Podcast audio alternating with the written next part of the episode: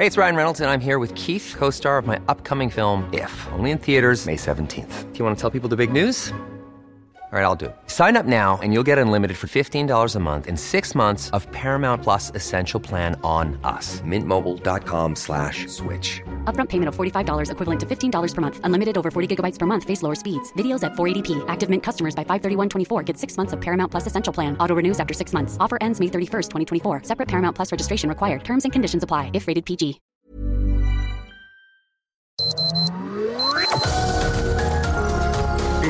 Media Group presenta Sergio Sarmiento y Lupita Juárez. Información veraz y oportuna con un toque personal y humano. Por El Heraldo Radio, donde la H suena y ahora también se escucha.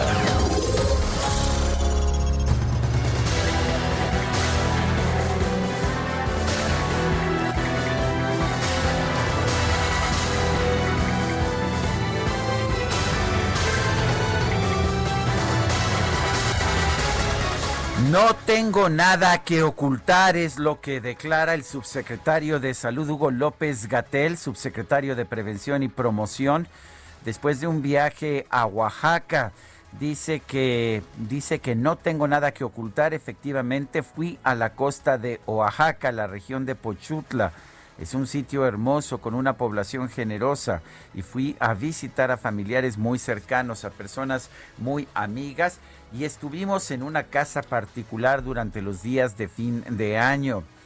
Esto fue lo que dijo y señaló que pues solamente se quitó el cubrebocas para poder comer eh, señaló también que pues que no es posible ingerir alimentos mientras se tiene puesto el cubrebocas. Enfatizar la importancia, dijo, de conservar los grupos familiares muy pequeños y de todos modos seguir las distintas medidas de prevención al momento de las distintas actividades sociales, es lo que señaló el doctor Hugo López Gatel después de que fue realmente vapuleado en redes sociales. El doctor Hugo López Gatel había venido pidiendo a los ciudadanos quédate en casa y utiliza el cubrebocas. Fue fotografiado en un restaurante, en un restaurante de Cipolite, es una playa nudista allá en Oaxaca. Y bueno, pues estaba así, sentado, estaba departiendo sin, sin cubrebocas. También se quitó el cubrebocas al subir a un avión mientras hablaba por un teléfono celular. Son las 7 de la mañana con dos minutos, 7 con 2. Eh, yo soy Sergio Sarmiento y quiero darle a usted la más cordial bienvenida a El Heraldo Radio en este martes 5 de enero del 2021. Bueno, lo invito a quedarse con nosotros porque aquí estará bien informado, también podrá pasar un rato agradable ya que siempre hacemos un esfuerzo por darle a usted el lado amable de la noticia, siempre y cuando por supuesto la noticia lo permita. Hoy Hoy me encuentro yo en cabina. Nuestra amiga y compañera Guadalupe Juárez está en posición remota, como dirían en una aerolínea. Y adelante, mi querida Lupita, ¿qué nos tienes esta mañana? Hola, ¿qué tal Sergio Sarmiento? Qué gusto saludarte, amigos. Qué gusto. Bienvenidos a la información. Pues les tengo, les tengo eh, notas importantes, relevantes esta mañana, pero me quedé pensando en esta explicación que cómo da rodeos el señor Hugo López Gatel, ¿no? Pero aparte también, pues ya sabes, un poco de cinismo o mucho de cinismo, como dicen nuestros amigos en las redes sociales. Los médicos, los que sí están trabajando, los que están en primera línea, ayer sacaron un video que señalaba pues que si no nos ayudas, no vamos a resistir este personal médico que ha pedido a los mexicanos quedarse en casa. Bueno, y por otra parte, hablando de estas acciones que se están llevando a cabo y que pues esperamos todos sean efectivas, el Comité de Moléculas Nuevas de la Comisión Federal para la Prevención contra Riesgos Sanitarios otorgó el registro de uso de emergencia de la vacuna desarrollada por AstraZeneca y la Universidad de Oxford contra el coronavirus. Eh, a través de un comunicado, COFEPRIS informó que dictaminó como procedente la autorización para uso de emergencia de la vacuna AstraZeneca COVID-19 y así ser utilizada en la política nacional de vacunación contra el virus SARS-CoV-2 para la prevención del coronavirus. La COFEPRIS, con el apoyo del Comité de Moléculas Nuevas, revisó y dictaminó la información referente a la vacuna AstraZeneca COVID-19, emitiendo este 4 de enero del 2021 opinión favorable favorable. Esto es muy importante para su uso de emergencia. Bueno, y en otros temas allá en los Estados Unidos, hoy se está realizando una votación, una votación extraordinaria, una especie de desempate para los dos puestos del Senado de Georgia. Y es una votación realmente muy importante porque de los ganadores dependerá qué partido político, si el republicano de Donald Trump o el demócrata de Joe Biden controla el Senado. Ya los demócratas controlan la Cámara de Representantes, pero en el Senado pues todo depende de cómo se decidan estas dos votaciones para el Senado del Estado de Georgia. Es el mismo Estado en el que el presidente de los Estados Unidos, Donald Trump, le pidió al secretario de Estado que le encontrara votos, que le encontrara el número suficiente de votos para revertir el resultado de la elección. Son las 7 con 5 minutos.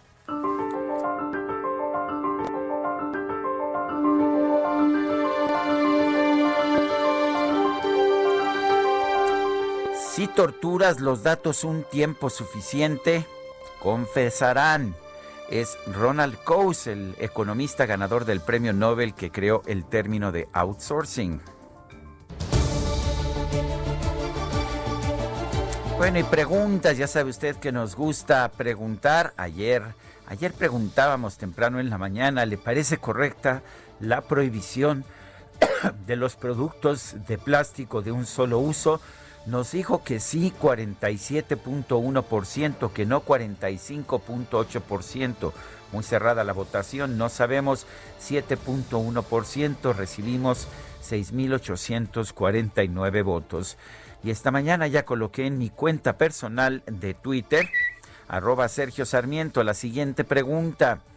¿Debió Hugo López Gatel haberse quedado en casa? Nos dice que sí 92.6% de quienes responden que no, 5.1% no sabemos, 2.3%. En 42 minutos hemos recibido 1.480 votos. Las destacadas del Heraldo de México. Y ya está con nosotros Itzel González, ella no se fue a ninguna playa nudista, ¿no? Ella está aquí con nosotros. Sergio Lupita, amigos, muy buenos días. Así Hola, ¿qué tal? Nosotros sí nos quedamos en casa, nosotros no fuimos a ninguna playa nudista o algo parecido. Uno estuvo tranquilo reflexionando en estas épocas navideñas, qué es lo que la mayoría la mayoría de la producción pues fue lo que hicimos descansar y quedarnos en casa. Sergio Lupita, es amigos, que entonces eh, los Reyes Magos sí te van a traer algo, mi querida Es lo que les iba a preguntar, van a poner su zapato en la noche, están esperando a que les traigan algo los tres Reyes Magos, nosotros sí. Nosotros ya pusimos nuestro arbolito, nuestro zapato en el arbolito de allá arriba, de la, recepción. A ver, mañana que lleguemos a trabajar muy temprano, ¿qué nos trajeron? A ver si hay regalitos. A ver si hay regalitos o regalotes, porque yo me porté muy bien. Pero no sé si no, hay indicaciones de la Organización Mundial de la Salud cuando eh, Santa Claus iba a entregar los regalos, pues sí hubo especificaciones muy puntuales, pero con los Reyes no sé. ¿eh? Andan, andan medio dispersos esos Reyes Magos, pero esperemos a que mañana tempranito, a ver qué sorpresas nos tienen. Y muchas sorpresas y mucha información también que se publica esta mañana en el Heraldo de México. Así que, ¿qué les parece si comenzamos con las destacadas? En primera plana, hospitales en alerta. Ya está pasando lo peor, dice Andrés Manuel López Obrador. El presidente considera que ya está pasando lo peor de la emergencia sanitaria, pero los hospitales del país registran 51% de ocupación. País, personal sanitario, fallecen 8 cada día en promedio. México primero en el mundo en decesos de trabajadores de salud. Ciudad de México, internamientos estiman semana de repunte. Hay 83% de ocupación global en nosocomios públicos, es decir, 6.341 personas hospitalizadas. Estados contienen flujo, disminuye 54% llegada de migrantes. Los controles en la frontera derivados de la pandemia redujeron el número de personas que atraviesan el país para llegar a los Estados Unidos. Orbe, Europa falla plan para vacunar. Francia y España, dos de los países más afectados por el COVID, fracasan en su jornada de inoculación para frenar la pandemia. Presidente de la Liga MX, inicia era de Miquel. Miquel Arreola inició su gestión como nuevo presidente ejecutivo de la Liga MX, femenil y expansión, y entre sus primeras actividades programó visitas a los clubes de las diferentes ramas para conocer sus necesidades. Y finalmente, en mercados cancela la operación. La aerolínea Interjet canceló sus vuelos de enero 2021 y solo se puede visualizar en su portal en línea la comercialización hasta febrero. Sergio Lupita, amigos, hasta aquí las destacadas del Heraldo. Feliz martes. Gracias, Itzel. Muy buenos días. Son las 7 de la mañana con 10 minutos de este martes 5 de enero del 2021. Suena raro, ¿verdad? 2021, pero no me equivoqué, Guadalupe. Ya dejamos atrás el fatídico año del 2020, aunque pues por ahí nos dicen que no se ve mucha diferencia. Tenemos mucha información, vamos a un resumen, si te parece, Guadalupe. Adelante, Sergio.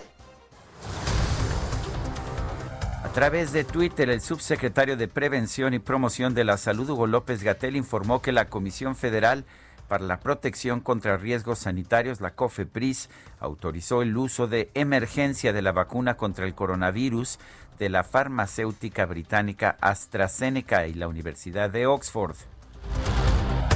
El canciller Marcelo Ebrard celebró que la vacuna de AstraZeneca haya sido autorizada ya que esto permitirá que muy pronto comience su producción en nuestro país.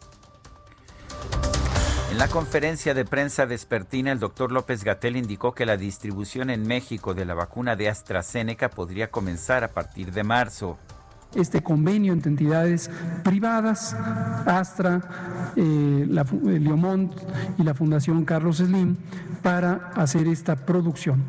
El gobierno mexicano ha contratado 77.4 millones de dosis de la vacuna de AstraZeneca, misma que se calcula que si se logra lo que estoy mencionando, que no depende del gobierno, queremos ser muy claros en eso, depende de que las entidades privadas que están eh, trabajando en ello concreten tener la capacidad de producción, pero si se logra, tendríamos a partir de eh, marzo posiblemente la vacuna de AstraZeneca también en operación. Bueno, y dio explicación López Gatel ante las críticas que recibió por viajar a la playa afirmó que no tiene nada que ocultar y explicó que fue a Oaxaca para visitar a algunos familiares cercanos, pero siempre respetó las medidas de prevención causaba interés dónde había estado yo en los días del fin de año. No tengo nada que ocultar, efectivamente fui a la costa de eh, Oaxaca, a la región de Pochutla, el municipio de San Pedro Pochutla, es un sitio hermoso, eh, con población, una población muy generosa, muy benévola, y fui a visitar a familiares eh, muy cercanos, a personas muy amigas, y estuvimos en una casa particular durante los los días del fin de año. Una cosa muy importante es enfatizar la importancia de, que estuvimos mencionando aquí como recomendaciones de fin de año, de conservar los grupos familiares muy pequeños. Más tarde el funcionario denunció a los medios de comunicación que dijo intentan crear una narrativa para generar la idea de que estaba en una fiesta. Es lamentable, desde luego, justamente eh, la calidad de medios de información que tenemos, que están, como decía eh, Juan Hernández, creando una narrativa con fragmentos de información para construir una idea de que estaba yo de pachanga en una playa divirtiéndome. No fue el caso, fui como podría ir a, casa de un familiar aquí, fui allá. Llegué, me recluí en la casa. Un día salimos a eh, consumir alimentos, no a pachanguear, y es prácticamente absurdo que piensen que va a usar uno cubrebocas cuando consume alimentos. Ay, el señor Gatel, qué bueno es para, para crear otras narrativas, ¿no? para señalar a los medios de comunicación y para decirle a todo el mundo, oye, ¿no viste lo que viste? No andaba yo en la pachanga, estuve encerrado en una casa. Bueno, estuve encerrado en una casa, pero un día salí a comer y además qué bárbaros, no puedo comer con el cubrebocas. En fin, pues ahí lo que explica el señor Gatel. Pero mire usted, hay otras explicaciones. La jefa de gobierno de la Ciudad de México, Claudia Sheinbaum, señaló que respalda el trabajo del subsecretario Hugo López Gatel, pero afirmó que ni ella ni su equipo de trabajo podrían tomar un descanso debido a la situación de la pandemia en la capital. En nuestro caso, pues es, creemos que, eh, o en mi caso en particular, en el caso de Oliva, en el caso de Clark, porque es todo el equipo realmente, eh, pues eh, estando la, la, situación de la ciudad como está, pues no podríamos de ninguna manera tomarnos algún descanso, ¿no? Es decir, hay que estar permanentemente atendiendo una situación de emergencia como la que está viviendo la ciudad. Por otro lado, la doctora Sheinbaum pidió a los Reyes Magos que en la medida de lo posible pospongan la entrega de sus regalos para evitar aglomeraciones y contagios de coronavirus. A través de un video, trabajadores del sector salud que atienden a pacientes de COVID-19 pidieron a los ciudadanos que se queden en casa para que los ayuden a ganar la batalla contra la pandemia. Intubar a un paciente en este entorno de pandemia es una experiencia traumática. En muchos casos es la antesala de la muerte. Somos, médicos. Somos enfermeras y enfermeros, pero también somos seres humanos de carne y hueso que nos sembramos y nos atrapa el miedo, irremediablemente ante lo que estamos viviendo.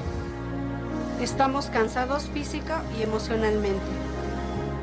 Convivir con el sufrimiento extremo y con la muerte cotidiana es terrible. Si no nos ayudas, no vamos a resistir. El gobierno de Puebla autorizó que los negocios establecidos abran al 20% de su capacidad hasta el 6 de enero con motivo del Día de Reyes. El gobernador de Michoacán, Silvano Aureoles, anunció que ante el aumento de contagios en la entidad los domingos se van a cerrar todos los negocios en el estado y los días jueves, viernes y sábados solo podrán operar hasta las 7 de la noche. La Secretaría de Salud Federal informó que en México ya hay 127.757 muertes por COVID-19, así como 1.455.219 casos confirmados. Rui López, el director general del Centro Nacional de Programas Preventivos y Control de Enfermedades, explicó que en la capital del país ya hay una ocupación hospitalaria del 85%, mientras que en el Estado de México es del 79%. El canciller Marcelo Ebrard se reunió con su homólogo de Japón, Toshimitsu Motegi, con quien estableció una estrategia de colaboración bilateral para atender la pandemia del COVID-19. Autoridades de los Estados Unidos informaron que este lunes la primera persona en vacunarse contra el COVID-19 en ese país recibió la segunda dosis. El primer ministro del Reino Unido, Boris Johnson, anunció un nuevo periodo de confinamiento nacional hasta el 15 de febrero con el objetivo de frenar la propagación de la nueva variante del coronavirus detectada en ese país. Autoridades de Brasil reportaron dos casos de la nueva variante del COVID-19 en dos pacientes del estado de Sao Paulo. El conteo de la Universidad Johns Hopkins señala que en todo el mundo ya hay 85 millones 689 mil casos confirmados de COVID y 1.853.000 muertes. Y por otra parte, el Consejo General del INE declaró improcedente la solicitud del coordinador de comunicación social de la presidencia, Jesús Ramírez, de atraer los tiempos de radio y televisión de los partidos políticos para que el gobierno federal disponga de estos espacios para reforzar la campaña de prevención contra el COVID-19. Pero el INE señaló que los propios partidos políticos podrían solicitar ceder sus tiempos de radio y televisión al gobierno federal. Las dirigencias estatales del PRI y el PRD Morelos presentaron su alianza electoral para postular candidatos comunes a 15 presidencias municipales y 6 diputaciones locales. El presidente nacional de Morena, Mario Delgado, acusó a quienes buscan judicializar el proceso de elección de candidatos del partido para las elecciones de este año. dice que han dejado que les gane la ambición personal. Gobernador de Chihuahua, Javier Corral, consideró que el Departamento de Justicia de los Estados Unidos tiene voluntad política para concretar la extradición de su antecesor, César Duarte, para que enfrente la justicia en los tribunales del Estado. La Fiscalía General de Jalisco dio a conocer dos videos en los que se muestra al personal del bar Distrito 5 de Puerto Vallarta limpiando la escena del crimen del homicidio del exgobernador Aristóteles Sandoval. Este lunes, el canciller Marcelo Ebrard inauguró la 32 reunión de embajadores y cónsules con la participación del actual titular de la CEP, Esteban Moctezuma, de cara a su próximo nombramiento como embajador de México en los Estados Unidos. Olga Sánchez Cordero, secretaria de Gobernación, consideró que con la llegada de Joe Biden a la presidencia de los Estados Unidos se va a elaborar un plan para atender a los migrantes que esperan en México la respuesta a sus peticiones de asilo en la Unión Americana. El gobierno de los Estados Unidos informó que entre el 14 de noviembre y el 31 de diciembre del 2020 fueron aprobadas más de 170 solicitantes de ingreso al programa de acción diferida para los llegados en la infancia. Y durante un evento en el estado de Georgia, el presidente Donald Trump llamó a sus simpatizantes a votar este martes en las elecciones de dos escaños faltantes del Senado. Consideró que estos comicios serán unos de los más importantes en la historia del país. Efectivamente, el que gane estos, el partido que gane estos dos escaños tendrá control del Senado. Y en la información de los deportes, este lunes Miquel Arreola asumió la presidencia ejecutiva de la Liga MX en sustitución de Enrique Bonilla, quien se va a encargar de la internacionalización del fútbol mexicano en CONCACAF y CONMEBOL.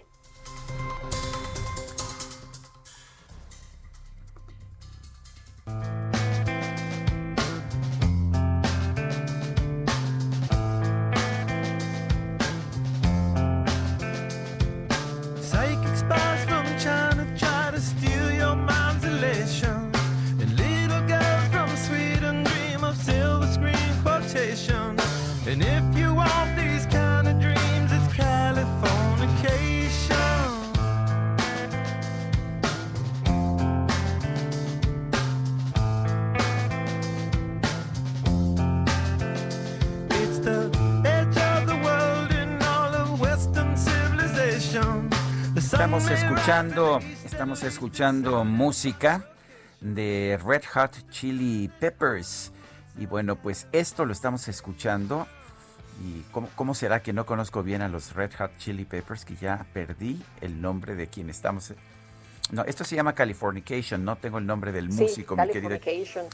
El, ahora me dicen qué músico de Red Hot Chili Peppers estamos celebrando, pero la canción Californication de Red Hot Chili Peppers.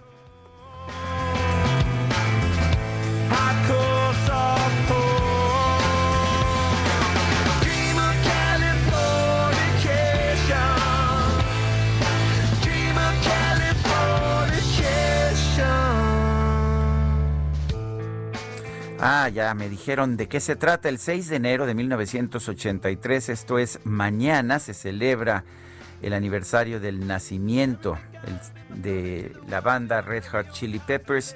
La fundación de la banda fue el 6 de enero de 1983.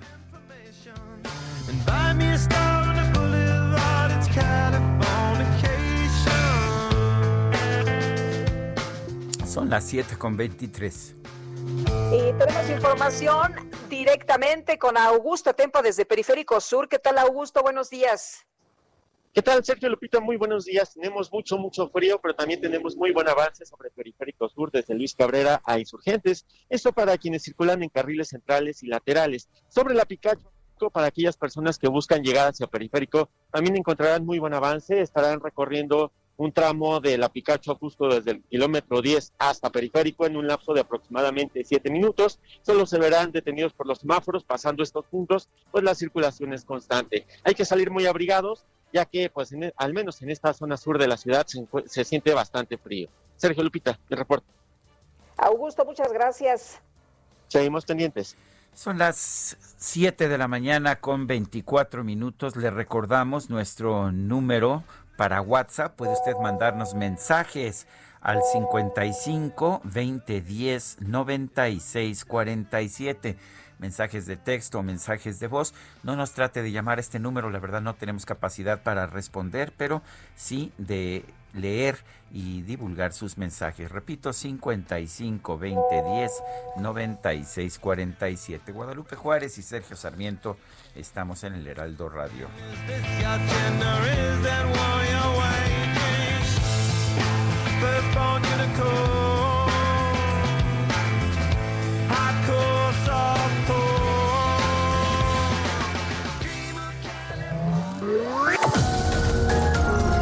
Sergio Sarmiento y Lupita Juárez quieren conocer tu opinión, tus comentarios o simplemente envía un saludo para ser más cálida esta mañana.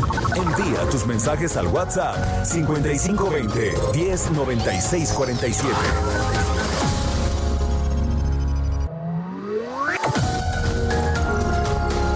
Continuamos con Sergio Sarmiento y Lupita Juárez por El Heraldo Radio.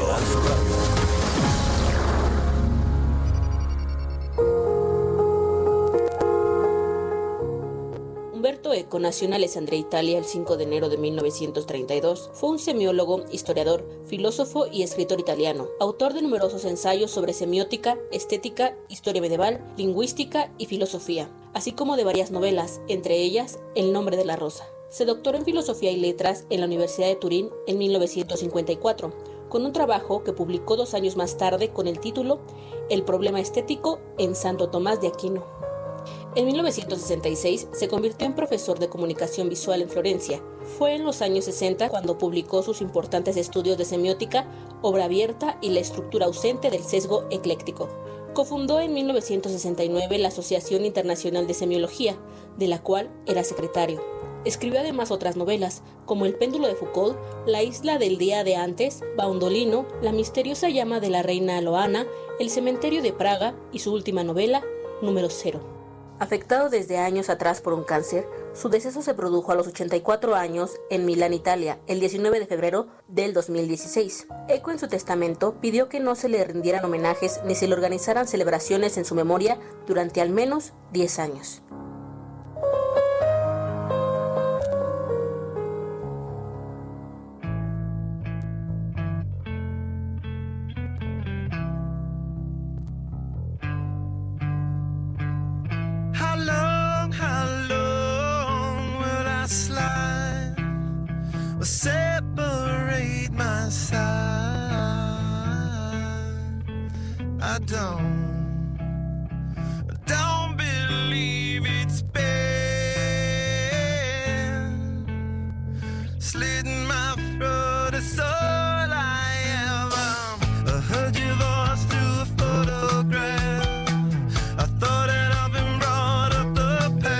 Seguimos escuchando música del grupo del grupo Red Hot Chili Peppers.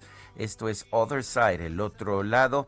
Mañana es el aniversario de la fundación de este grupo en 1983. Red Hot Chili Pepper.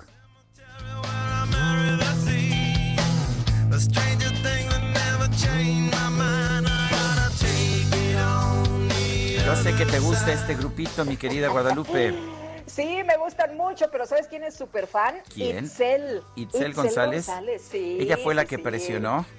¿Qué tal? Vi que corrió Fue la dinero. más emocionada. Sí, eso que es la cuesta, la cuesta de enero, pero mira, eso es lo que si ahorras dinero y no te vas a las playas, este, si no te vas a Cipolite en vacaciones, a lo mejor te queda para comprar tus canciones favoritas. Eso siempre es bueno, mi querido Sergio. Aunque el señor López Gatelia parece no importarle mucho, ¿no? Lo que digan o no de él, los mal- malvados eh, medios neoliberales y conservadores. Hoy está muy tranquilo, muy bronceado, dicen algunos, allí en la mañanera, ¿no? Porque hoy toca mañana de salud en la conferencia del presidente López Obrador. Y bueno, pues ahí está el señor López Gatel a todo dar. Bueno, y acerca de sus vacaciones en Oaxaca, el subsecretario de Promoción y Prevención de la Salud, Hugo López Gatel, explicó que visitó a familiares cercanos. Gerardo Suárez, cuéntanos. Muy buenos días, Sergio Lupita. el subsecretario de Prevención y Promoción de la Salud, Hugo López Gatel, dijo que la difusión de fotos suyas en una playa de Oaxaca este fin de año responde a intereses electorales y que solo acudió a visitar a unos familiares cercanos. Al preguntarle por la indignación de usuarios de redes sociales y si no resulta contradictorio hacer el llamado de quedarse en casa durante la emergencia y por otra parte ir de vacaciones, reiteró que hay una intención de querer sacar de contexto las cosas. Escuchemos lo que dijo el subsecretario López Gatel. Fue el caso, fui, como podría ir a, casa de un familiar aquí, fui allá. Llegué, me recluí en la casa. Un día salimos a eh, consumir alimentos, no a pachanguear, y es prácticamente absurdo que piensen que va a usar uno cubrebocas cuando consume alimentos. Eh, Sergio Lupita López Gatel hizo estas declaraciones después de la conferencia vespertina sobre COVID-19. Varios medios pues nos acercamos a preguntarle después de que en esta conferencia pues hiciera una alusión muy breve al tema donde refirió que pues también había acudido a Oaxaca porque el semáforo epidemiológico en esa entidad pues no es el mismo que el que está en la Ciudad de México y señaló que pues incluso acusó a algunos medios de comunicación de querer generar una narrativa distinta y de señalar que andaba de pachanga, lo cual dijo no es así. Finalmente señaló que acudió a este municipio de Pochutla, Oaxaca, donde está la playa de Cipolite y solo fue con algunos familiares donde se recluyó en una casa y trató de mantener la sana distancia incluso en esta reunión familiar y bueno, hasta ahí el tema de las vacaciones y la reacción que tuvo el subsecretario y que ha generado pues mucha indignación en redes sociales. Este es el reporte. Gerardo Suárez, muchas gracias. Buenos días. Buenos días. Oye, Sergio, yo no sé qué es lo que él le pretende pues eh, señalar cuando dicen se desvía, quieren sacar de contexto. A ver, ¿viajó en un avión sin cubrebocas? Sí. ¿Se fue a la playa cuando nos pidió a todos los demás quedarnos en casa? Sí. ¿Fue a un restaurante? porque él mismo explicó, no se quedó todos los días aislado en esa casa y hay fotografías. Pues sí, o sea, ¿qué es lo que él eh, dice que se está sacando de contexto? La verdad es que, pues piensa a lo mejor que las personas somos, ¿qué será? Eh, ¿Distraídas? Pues no, no lo sé, pero en fin, ahí está. Y de hecho, de hecho, tenemos más información. La jefa de gobierno de la Ciudad de México está asumiendo una posición radicalmente distinta. Manuel Durán nos explica. Adelante, Manuel. Hola, muy buenos días, Sergio Lupita. En efecto, eh, se le preguntó a la jefa de gobierno sobre esta polémica que desató el secretario de Salud Federal y ella comenta que por, por, su, por su lado ella no tiene pensado tomar vacaciones porque eh, tiene que tener estar al 100% en la Ciudad de México para atender la emergencia sanitaria, que no que no que no es posible pensar ahorita en esa situación, puesto que la situación que vive la ciudad requiere de, que todo el equipo esté en, eh, en primera línea y por esa y pero también dice que que es el subsecretario que debe, debe, dar las explicaciones, que confía y que respeta mucho al a Hugo López Gatel, pero que por su lado no habrá no habrá estos descansos. Y en ese sentido también ayer dio un, un reporte acerca de cuál es la situación de la hospitalización en la Ciudad de México, a pesar del aumento de la capacidad hospitalaria en la capital, el incremento de ocupación eh, se mantendrá eh, al menos una semana más, así lo revelan los datos del modelo epidemiológico que presentó la jefa de gobierno. De entrada reportó un 83% de ocupación global en hospitales públicos. Hasta el domingo había 6.341 personas hospitalizadas. Sheinbaum reconoció que la semana que concluyó fue la de mayor ingreso hospitalario desde el inicio de la pandemia, con 3.629 personas en, hospitales. Sin embargo, creo que el número que el número de, de, enfermos ingresados ha ido disminuyendo. También también eh, destacó que um, ayer eh, que el domingo fue el día con más llamadas de emergencia 911 por situaciones de COVID. No todas requirieron trasladado en ambulancias Eh, de esas se, se fueron, hubo solamente 51 traslados, pero el domingo fue el, el día que más llamadas a 911 se registraron. Eh, el director general de gobierno digital, Eduardo Clark, Clark explicó que el modelo de proyección a nivel del Valle de México eh, indica que esta situación de ocupación va a durar por lo menos entre una semana o diez, o diez días y será el viernes cuando eh, la autoridad pueda decidir si se termina el semáforo rojo de estos este, 20 días eh, eh, que termine el 10, el 10 de enero y en ese momento van a poder sa- eh, decidir si se extiende o empieza de nueva cuenta una reactivación en la Ciudad de México, Sergio Lupita. Pues muy bien, Manuel Durán, gracias y, y estaremos al pendiente de la información que surja del gobierno de la ciudad. Adelante, Lupita. Bueno, pues ha sido un viacrucis, un verdadero sufrir para conseguir tanques y concentradores de oxígeno. Hay personas que han estado desde la madrugada y por horas formados para que les rellenen los tanques de oxígeno. Y bueno, muchos, muchos, eh, pues eh, van a las farmacias, van, eh, buscan eh, por toda la ciudad e incluso vienen desde otros eh, estados de la República. Y Jorge Almaquio, nos tienes más información sobre esto. Cuéntanos. Hola, ¿qué tal? Sergio Lupita, amigos, muy buenos días. Así es, desde el 20 de diciembre los tanques y concentradores de oxígeno están agotados en las farmacias especializadas y establecimientos de equipo médico, aún con la necesidad y la demanda existente por la emergencia sanitaria por SARS-CoV-2.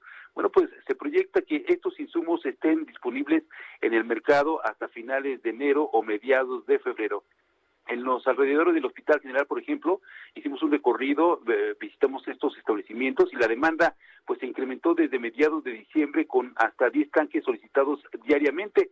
Platicamos con Claudia Ruiz de Medilab, quien expresó, Lupita, Sergio, amigos, que pues el cilindro más buscado es el de 682 litros que sirve para trasladar a un paciente que sale del hospital. Es el más buscado, pero no hay. Vamos a escuchar.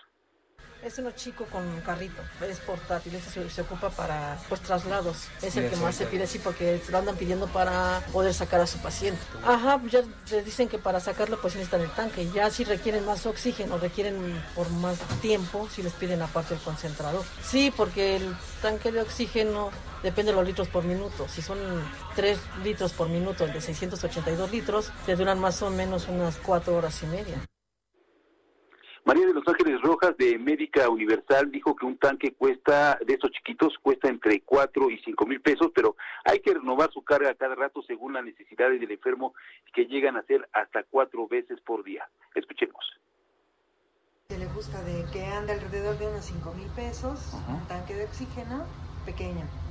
De, lo- de los que le dicen de emergencia, que son de 682 litros. Ajá, sí, sí, ajá, sí, sí. Pero si le piden que utilice toda su capacidad, en dos, tres horas ya no tiene oxígeno. Hay que volverlo a llenar, que es el problema, que no hay ni oxígeno ni dónde rellenarlo. No hay ni oxígeno ni dónde rellenarlo y esa es la preocupación que tienen todas las personas que tienen familiares eh, enfermos de COVID-19. El encargado de Lanceta HG, Raúl Reyes, recomendó el concentrador, aunque advirtió que si se registra un apagón como el que se registró hace unos días, bueno, pues no cuenta con cargas de almacenamiento y, bueno, pues deja de funcionar totalmente. Esta es la preocupación y es la situación que se vive aquí en la Ciudad de México en torno a conseguir estos tanques tan importantes que se han convertido en un artículo de primera necesidad aquí en la capital del país. Sergio Lupita, amigos, el reporte que les tengo. Jorge, muchas gracias. Buenos días. Buen día, hasta luego. El presidente de la República dijo en sus conferencias mañaneras que se necesita de nuevos recortes en el gasto público y sugirió que se podría recortar en el INE y el INAI. Blanca Lilia Ibarra Cadena es comisionada presidenta del INAI, el Instituto Nacional de Transparencia, Acceso a la Información y Protección de Datos Personales. Blanca Lilia Ibarra, eh, comisionada presidenta, gracias por tomar nuestra llamada. ¿Qué opina usted? ¿Hay tela de dónde cortar en el INAI? ¿Qué tal, Sergio? Muy buenos días. Mucho gusto en saludarte a ti y al auditorio. Muchas gracias por la pregunta, Sergio. Creo que es muy importante partir de cómo surge el INAI. Y como tú sabes, el INAI es producto de la exigencia ciudadana de romper con la secrecía que durante muchas décadas el Estado mexicano mantuvo. A partir del año 2000-2001, lo que da pie a la creación del Instituto Federal de Acceso a la Información, permite no solamente que en los estados de la República se creen organismos garantes que tutelen el derecho a saber, pero también que tutelen otro derecho humano, y es el derecho a proteger los datos personales.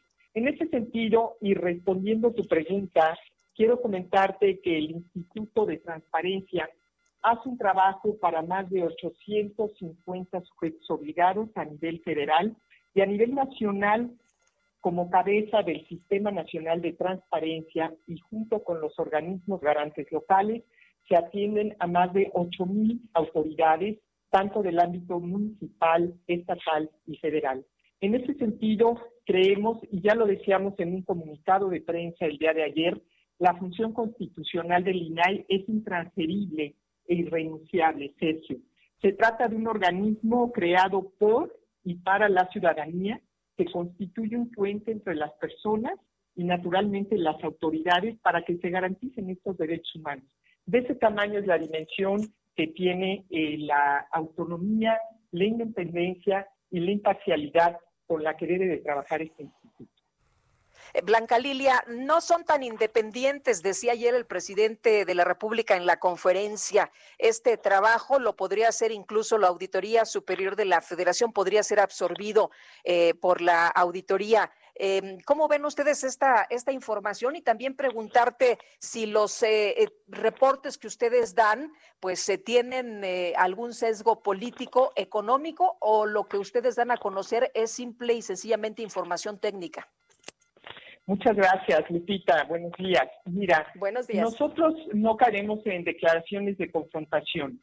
Siempre hemos estado dispuestos a buscar un diálogo constructivo y respetuoso para la autonomía del INAI.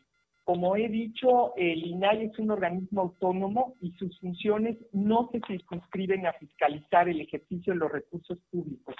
Nuestro trabajo es impulsar el derecho de acceso a la información y la rendición de cuentas y por eso tenemos un vínculo con el Sistema Nacional Anticorrupción y somos cabeza del Sistema Nacional de Transparencia.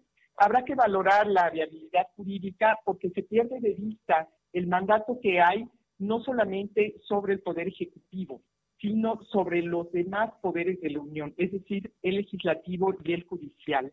Y en este sentido, bueno, pues yo lo puedo reiterar porque así me lo han pedido mis compañeros y colegas comisionados. Tendremos siempre una disposición para colaborar institucionalmente, para tener un diálogo constructivo y un diálogo respetuoso. Realmente es muy importante la actuación del INAI. eh, es un es un buen recibimos un buen servicio de transparencia a cambio de los impuestos que pagamos los mexicanos.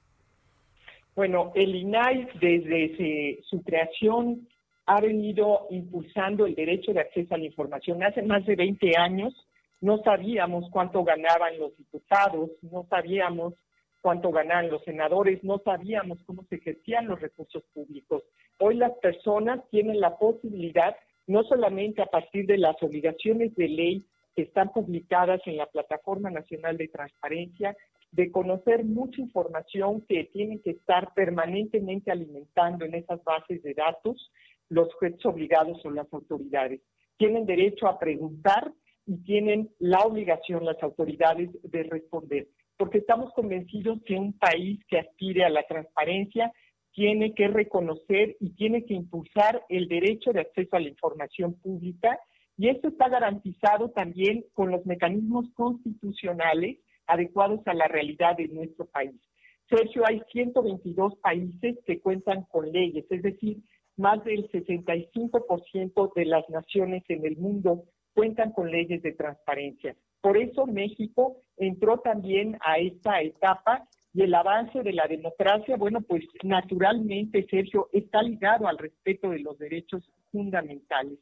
En este país estamos trabajando para que tenga mayor utilidad social el derecho a la información, para que la información llegue a todas las comunidades.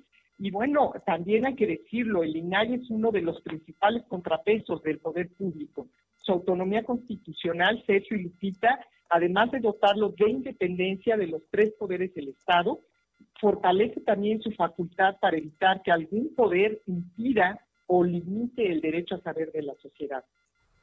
Eh, Blanca Lilia, ¿qué, ¿cómo impacta esta información? ¿Por qué es tan importante el instituto, por ejemplo, eh, a lo mejor para un campesino, el taxista que nos va escuchando esta mañana, un vendedor en un tianguis, un policía, un médico? Claro, son temas muy relevantes. Nuestro lema que hemos utilizado en esta era de la pandemia en estos últimos meses tiene que ver con que la información puede salvar vidas, Lupita. Y es que estamos convencidos que en la medida en que las personas tengan claridad sobre el trabajo que están haciendo nuestras autoridades, sobre la forma en que están ejerciendo los recursos públicos, sobre los avances de los programas de trabajo, las políticas públicas, van a poder tomar mejores decisiones. Por ejemplo, hemos hablado naturalmente ahorita en los temas de salud, generando micrositios, eh, buscando este diálogo con eh, la Secretaría de Salud, particularmente también para que se esté informando a la población, pero creemos que es muy importante también que la gente sepa qué pasa en su comunidad. Le da sentido a partir de que las mamás pueden saber si hay medicamentos para sus hijos en los centros de salud. Le da sentido para que las personas puedan conocer cómo van avanzando las carreteras en el municipio, para saber por qué se le dio un permiso a un establecimiento que quizá esté frente a un centro de salud o frente a una escuela. Toda esa es información pública que obliga naturalmente a que las autoridades atiendan las obligaciones de ley, pero sobre todo atiendan las necesidades de la población. El INAI surge para y por los ciudadanos y en ese sentido consideramos que cobra mucho sentido que hoy el INAI tenga esa fortaleza, no solamente que le da la Constitución, sino al ser un contrapeso del poder público, creemos que es importante entonces fortalecer la autonomía constitucional. Muy bien, Blanca Lilia, gracias por hablar con nosotros y pues estaremos al pendiente de lo que pasa con el INAI. Blanca Lilia Ibarra es comisionada presidenta del INAI. Muchas gracias y un fuerte abrazo. Muchas gracias a ti, Sergio Lupita. Buen día. Buenos días. Y vámonos ahora con Mónica Reyes. Muchas gracias, amigos. Qué gusto saludarlos. Sergio Lupita, muy buen día a todos ustedes. Vamos a platicar del tratamiento que ha causado sensación en México y el mundo, no solo el año pasado, sino creemos que también en este nuevo que acaba de comenzar.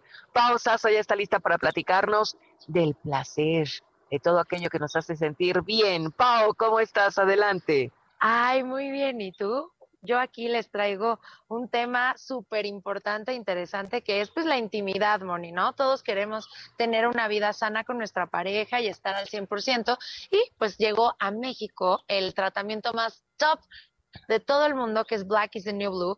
¿Y en qué nos va a ayudar? Pues ustedes recuerdan esos antiguos tratamientos que nos ayudaban a pues, tener mayor vigor, pues ya llegó algo que lo vino a reemplazar todo porque nos va a dar muchísimo placer, mucha más potencia y la extrema ventaja, Moni, de que no vamos a tener efectos colaterales como esos antiguos tratamientos que nos daba dolor de cabeza, hipertensión, incluso infartos. Hoy el negro es el nuevo azul, así que quiero invitar a todos a que marquen en este momento al 800 2309 2008, 0023 0000, para pedir este tratamiento que ha revolucionado vidas y ha ayudado a muchísimas personas alrededor del mundo. Y lo más importante es que no tienen efectos colaterales. Y si marcan en este momento al 800 23 se lo va a llevar completamente gratis, Moni, porque quiero que empiecen este 2021 espectaculares con sus parejas al 100%. Así que marquen en este momento al 800 23 0000 para que se lo puedan llevar completamente gratis. Solo tienen que marcar en este momento y decir que nos escuchó aquí y pues pedirlo porque se lo lleva gratis para tener una vida placentera y feliz, mi Moni. ¿Cómo ves? Veo que está maravilloso, excelente, caballeros, anímense, marquen. Ustedes también, mis preciosas mujeres, háganlo por su pareja y por ustedes mismas. A marcar 800 mil ¿correcto, Pau? Claro que sí, marquen en este momento. Gracias. Bye. Continuamos. Y gracias a Mónica Reyes en otros temas, a partir de ayer Tatiana Cloutier tomó posesión como secretaria de Economía. En la cuenta de Twitter de la Secretaría de Economía se destacó la conclusión del proceso de recepción. Ha concluido, dijo la Secretaría, el proceso de entrega-recepción de la doctora Graciela Márquez Colín a la maestra Tatiana Cloutier Carrillo, quien asume el encargo de secretaria de Economía del Gobierno de México. Por su parte, Cloutier, quien fungió como diputada de Morena y por ahora tiene licencia indefinida, mostró su entusiasmo con este nuevo cargo a través de su cuenta. Con alegría, dijo, iniciamos el encargo al frente de la Secretaría de Economía, trabajaremos para el bienestar de todos los mexicanos a través del diálogo, la inclusión, la diversificación y la innovación. Tatiana Cloutier fue nombrada o fue revelada como futura secretaria de Economía por el presidente López Obrador el pasado 7 de diciembre. Son las 7 con 54. Regresamos. the other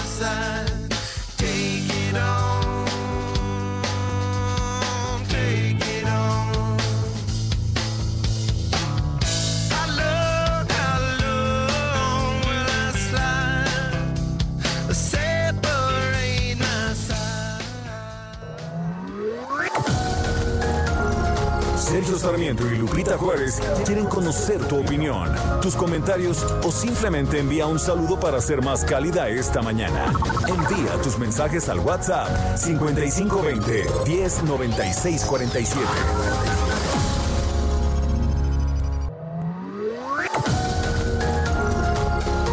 Continuamos con Sergio Sarmiento y Lupita Juárez por El Heraldo Radio.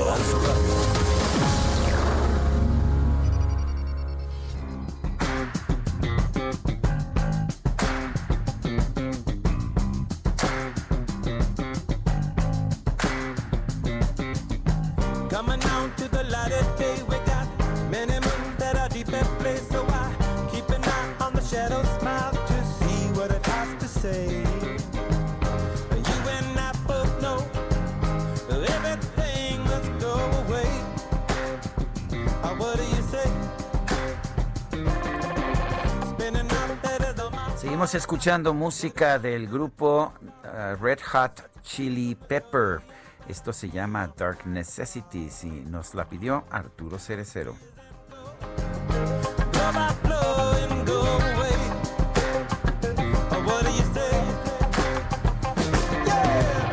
Entonces, ¿qué, Guadalupe? ¿Te gusta o no te gusta? ¿O es Pues a mí sí me de- gusta, uno a de sí los me gustos gusta. culposos de Itzel González?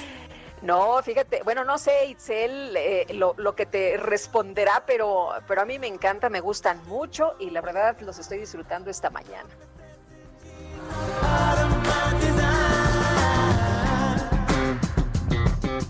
Bueno, y vámonos, vámonos con más eh, información y también con mensajes de nuestros amigos del auditorio. Nos dice una persona, buenos días, disculpen la molestia, ¿me pueden informar si ya se puede cobrar la pensión para el adulto mayor? Por sus atenciones y comprensión. Gracias, feliz año y que sigan, eh, feliz año y que sigan creciendo. Pues fíjese que las personas de la tercera edad que son beneficiarias de la pensión universal que otorga la Secretaría del Bienestar ya están eh, eh, recibiendo su, su dinero. Les están depositando desde el 4 hasta el 8 de enero en sus tarjetas bancarias, mientras que las personas que reciben apoyo por medio de mesas en comunidades o en las oficinas de telégrafos recibirán el apoyo correspondiente a enero-febrero en el transcurso del mes de enero y para los del IMSS ya les depositaron el día de ayer. Bueno, en, en- también nos preguntan o nos dice una persona, Cecilia, creo que sí estuvo mal Gatel, pero la verdad es que en México, aunque se dé buen ejemplo, nadie lo imita. No, y si se da un mal ejemplo, pues peor, ¿no? Oye, nos dice también Miguel Cervantes de Nayarit, supongo.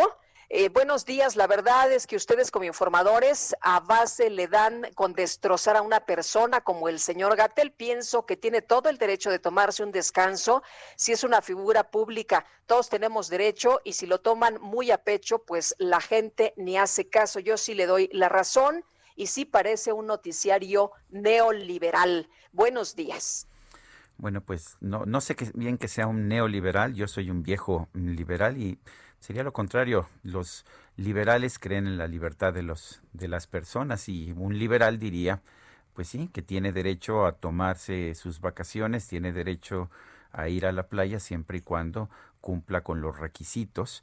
Eh, por ejemplo, no estuvo correcto que se quitara el cubrebocas al ingresar al avión, aunque estuviera en una llamada telefónica muy importante.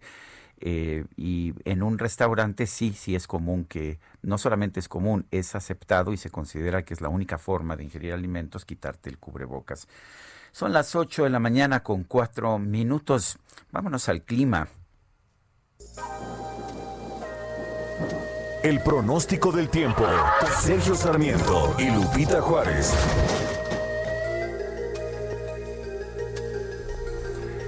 Josué Montiel, meteorólogo del Servicio Meteorológico Nacional de la Conagua. Adelante con tu información. Buenos días, Sergio y Lupita y amables radioescuchas. Les comento que para hoy el sistema frontal número 24 se extenderá sobre el noroeste del Mar Caribe, dejando de afectar al país. Por otro lado, un canal de baja presión sobre el occidente del Golfo de México y el sureste mexicano, además de la entrada de humedad del Golfo de México hacia el interior del país, ocasionarán lluvias puntuales muy fuertes en Veracruz, puntuales fuertes en Oaxaca, Chiapas, Tabasco y Quintana Roo.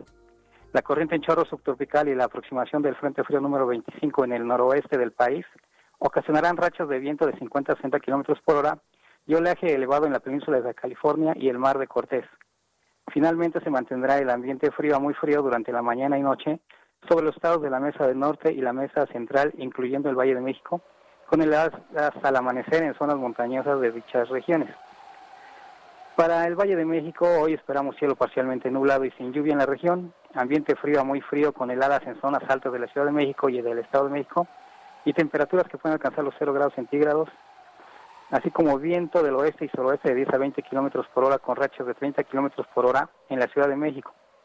Se pronostica también una temperatura máxima de 22 a 24 grados centígrados y mínima de 5 a 7. Para la capital del Estado de México, la temperatura máxima será de 18 a 20 grados centígrados y la mínima de 0 a 2 grados centígrados. Estas son las condiciones para hoy, informó Josué Montiel desde el Servicio Meteorológico Nacional de la Comisión Nacional del Agua. Gracias, Josué. Hasta luego.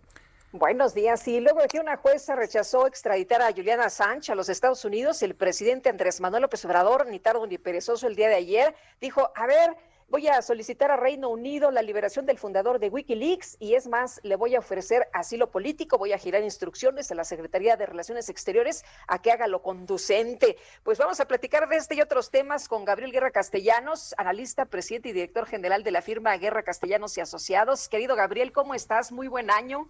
Lupita, muy feliz año. Sergio, Hola, Gabriel. muy feliz año. Bien, Este, Gabriel. Estamos- Oye, la, la primera pregunta, eh, ¿se habrá dado por enterado Julian Assange, Julian Assange? O la otra pregunta, ¿le interesará venir a México? Pues mira, por lo, por lo pronto, querido Sergio, creo que ya eh, Australia dijo que es eh, bienvenido para regresar y creo que vamos a ver un fenómeno muy interesante en el que más de un país le va a abrir las puertas. Es, es eh, todo un personaje, Assange, a lo mejor valdría la pena recordar un momento eh, quién es este hombre que lleva pues, 10 años eh, enfrentando a la justicia estadounidense eh, a raíz de que provocó todo el gran escándalo de Wikileaks. Se acuerdan ustedes muy bien, por supuesto, de toda esta filtración de cables y documentos, pues secretos, semisecretos, eh, que puso en, muchos problemas a, a muchos gobiernos, incluido el mexicano en ese entonces, porque aparecían ahí algunos cables de la embajada eh, estadounidense que no hacían ver muy bien al gobierno de Felipe Calderón. Eh, ¿Se acuerdan que incluso eso llevó a que México no muy discretamente pidiera la remoción del embajador de, de Estados Unidos en México? Pero eh, lo cierto es que Assange lleva eh, probablemente el récord en Occidente eh, de eh, mayor duración de una pu- pues de una estadía en la cárcel que podríamos llamar eh, un poco la de un preso político. Puede caer bien, puede caer mal, pero la verdad es que Assange es todo, para todo un sector del mundo, incluido, pues digamos, la centroizquierda europea, eh, se ha convertido en un símbolo de la libertad de expresión y la libertad de prensa, puede uno estar o no de acuerdo, Eh, y yo creo que por ahí va un poco la iniciativa de, de López Obrador, aunque pues entre el semáforo rojo en México y el semáforo rojo en Gran Bretaña, donde ahora ya hay una nueva cuarentena, pues está difícil, aunque aunque lo aceptara, Sergio Lupita, estaría difícil primero que lo dejen salir y luego que pudiera entrar acá por las por las condiciones, a menos claro que optara por irse a la playa con un cierto ilustre doctor mexicano. Oye, y bueno, una vez que estuviera aquí, a lo mejor pues no duraría mucho tiempo, ¿no? Sería reclamado por los Estados Unidos y a lo mejor tendríamos que mandarlo a los Estados Unidos de manera inmediata. Y ya que estamos en Estados Unidos, ¿cómo ves este audio que se difundió de Donald Trump?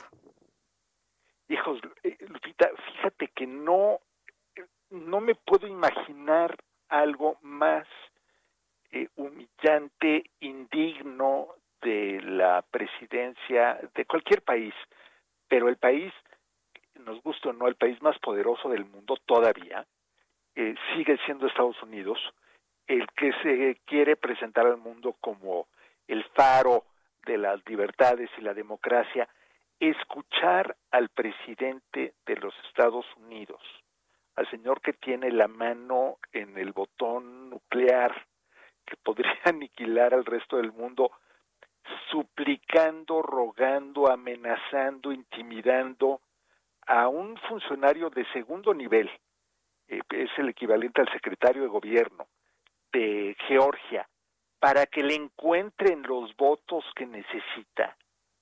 Bueno, eso es digno, no sé, de las elecciones. Lo único que me viene a la memoria, Sergio Lupita, es 1988 en México, cuando se hacían llamadas así a los gobernadores, eh, y eso yo llegué a escuchar alguna, eh, de, oiga, es que necesitamos tantos votos para que nos den las cifras, pero es verdaderamente embarazoso, vergonzoso, y lo más grave de todo, Sergio Lupita, es que eh, es un intento muy serio, o sea, cuando, cuando digo serio me refiero a que él lo está haciendo muy en serio, de parte de Donald Trump, eh, para, eh, para dar un golpe de Estado. No hay otra palabra. Están tratando de invalidar el resultado de las elecciones y lo más grave del caso es que tiene detrás de sí, pues por lo menos a una cuarta parte que puede crecer, a una cuarta parte de los legisladores republicanos que mañana van a apoyar ese intento eh, hoy, hoy y mañana son dos días claves. Hoy hay elecciones en Georgia que determinan si los republicanos conservan o no la mayoría en el Senado y mañana es la lo que debería ser una ceremonia, pero que se va a convertir en una batalla campal eh, en el Congreso estadounidense, en donde en teoría se debe ya anunciar la certificación de los votos del colegio electoral que daría a Joe Biden como presidente electo que todavía no es, por cierto, se acuerdan de toda la discusión al respecto. Eh, y pues existe un temor fundado de que a la hora de la hora le tiemble la mano a Mike Pence, el vicepresidente, y no se anime a hacer lo correcto, que es certificar los votos a favor de Biden y declararlo presidente electo, y que se geste una crisis constitucional verdaderamente mayúscula y gravísima para la democracia estadounidense. Fundamentalmente lo que está pidiendo Donald Trump es, es un golpe de Estado, ¿no? Está pidiendo eh, que se realice un fraude electoral para que se le entregue, la, se le permita permanecer en la Casa Blanca. No, eh, no hay otra, no hay otro término, Sergio. Es un intento de golpe de Estado impulsado, orquestado, manipulado por el presidente de Estados Unidos para revertir el resultado de una elección que ni siquiera fue apretada. O sea, no estamos hablando de Florida en el año 2000 cuando eran unos centenares de votos los que determinaron eh, la elección. No, aquí fue clarísima la victoria en todos sentidos. Voto popular, que ya sabemos que no cuenta, pero que tiene un peso simbólico, y votos del colegio electoral. Eh, le dieron una clarísima victoria a Joe Biden. No hay lugar a dudas. Y sin embargo, Trump insiste, pero lo que, lo que a mí me asusta es que hay un número muy importante de políticos estadounidenses eh, relevantes que están apoyando el esfuerzo, que parece no importarles. Yo no sé, le tienen más miedo a, eh, a Trump eh, que a, lo digo, lo digo con todas sus letras, que traicionar a su país, porque esto es una traición, un golpe de Estado eh, en un sistema democrático es una traición. Y eso es lo que están haciendo, es verdaderamente eh, muy grave, muy preocupante, y lo, y lo más grave de todo es que no hay mecanismos que pudieran legales que lo puedan impedir. La ley o las leyes estadounidenses son tan absolutamente laxas que todavía hay un resquicio por donde se podría colar. Trump sería una burla, sería una ofensa, sería gravísimo, pero no se puede descartar. Es increíble. Estamos a 5 de enero y todavía no podemos afirmar con absoluta certeza que Joe Biden va a tomar posesión como debería y como tiene que el 20 de enero. Es, yo nunca había visto una cosa así eh, y lo más grave es que hay millones y millones y millones de estadounidenses que apoyan esto. Pues sí, muy bien. Gabriel Guerra Castellanos, como siempre, gracias por platicar con nosotros. Te mandamos un abrazo. Buenos días. A ustedes también y que les salga el muñequito en la rosca y que nos conviden tamales a todos. Pues así lo haremos, muy bien. Fuerte abrazo, mi querido Gabriel. Siempre Un es un abrazo gusto a los dos. Muy buen día. Gracias, buenos días. Son las 8 con 15 minutos. El Químico Guerra con Sergio Sarmiento y Lupita Juárez. Químico Guerra, adelante con tu información. inusitado, ¿no? Lo que estaba comentando ahorita mi tocayo Gabriel, Gabriel Guerra. Pero hay otro tipo de cosas que están sucediendo. Es cierto que luego cuando se mezcla la política con cada aspecto de nuestra vida, pareciera que todo está mal, pero no. Hay, la vida sigue hacia adelante, el conocimiento avanza. Fíjense, estoy leyendo ahorita un artículo este, que aparece en una revista arbitrada eh, científica sobre astronomía, el, el Journal of Cosmology and Astroparticle Physics, que es la revista de la física de astropartículas y de cosmología, en donde se confirma que nuestro universo, Celso Lupita, tiene exactamente 13.770 millones de años, más o menos 40 millones de años, o sea, bastante preciso el dato. Y esto se logró eh, a través de una investigación de, de investigadores de la Universidad de Cornell, en donde estuvieron analizando eh, a través también de la geometría cósmica y observaciones de la luz que se emitió cuando se creó el universo en el famoso Big Bang y este fue el dato que obtuvieron que coincide, por cierto, y muy importantemente con lo que el satélite Planck de la Agencia Espacial Europea estuvo midiendo durante cinco años y tenemos ya ese dato. 13.770 millones de años tiene el universo, que se llama también el multiverso, y eh, nuestro sistema solar, nuestro Sol, tiene 5.200 millones de años, al igual que nuestra Tierra, estamos a la mitad de la vida de la Tierra, o sea, estamos en un planeta que está entrando en la madurez apenas, ¿no? O sea, queda todavía el doble de vida para el planeta. La vida en la Tierra tiene 3.800 millones de años y no se les hace extraordinario, Lupita, que podamos saber eso los seres humanos y la gente pues, lo acepta tal cual, pero el llegar a estos datos con esta precisión, este, corroborando las teorías eh, de la relatividad, etcétera, es verdaderamente un gran avance. Pero queda abierta una gran pregunta, Sergio Lupita. Yo me la, me la hice mientras estaba leyendo hace un momento este artículo. Ok, nuestro universo tiene 13.770 millones de años. Hace 14 mil millones de años, o sea, antes, ¿qué había? ¿Existía? ¿Ya había tiempo o no había tiempo? Si el universo, todo lo que conocemos, la creación como se le llama, todo el universo tiene 13.770 millones de años, ¿qué había hace 14 mil millones de años? La nada, ya existía el tiempo, había existencia de algo. Esas son preguntas extraordinarias, maravillosas, que no tienen que ver con los locos de la política, Sergio Lupita. Pues estoy completamente de acuerdo contigo y Te mando un fuerte abrazo, como siempre, mi querido Gabriel Guerra.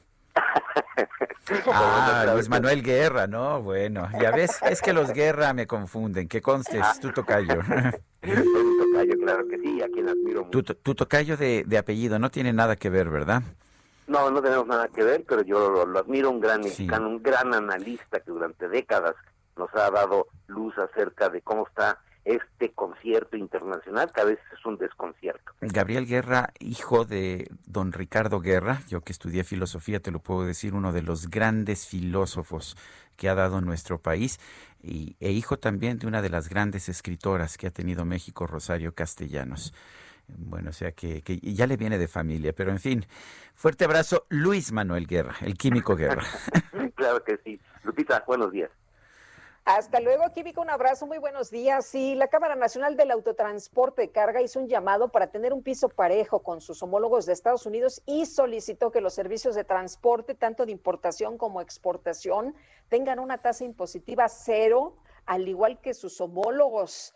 Bueno, pues el gobierno de México lo que quiere es recaudar, pero vamos a platicar con José Refugio Muñoz, vicepresidente ejecutivo de la Cámara Nacional del Autotransporte de Carga esta mañana sobre este tema y otros como los de seguridad también o los de inseguridad a los que se enfrentan de manera cotidiana. Don José, ¿cómo está usted? Buenos días.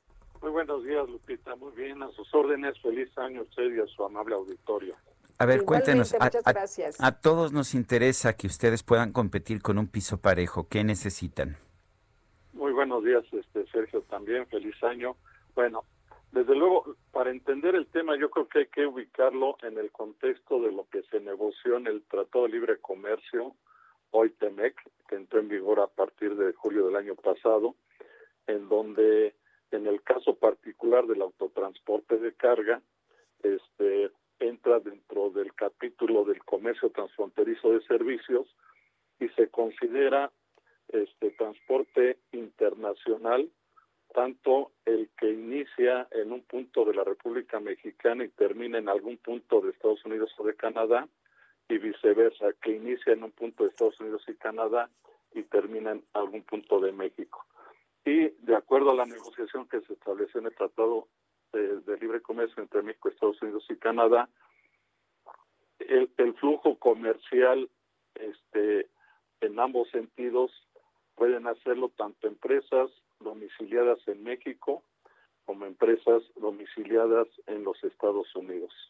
Aquí vale la pena también este, resaltar que en la renegociación del tratado que hoy eh, lleva el título de TEMEC, se colocó ya de origen el autotransporte de carga fue utilizado como una moneda de cambio para, renego- para renegociar todo el conjunto del, de- de- del TEMEC. ¿En qué consistió esa eh, moneda de cambio?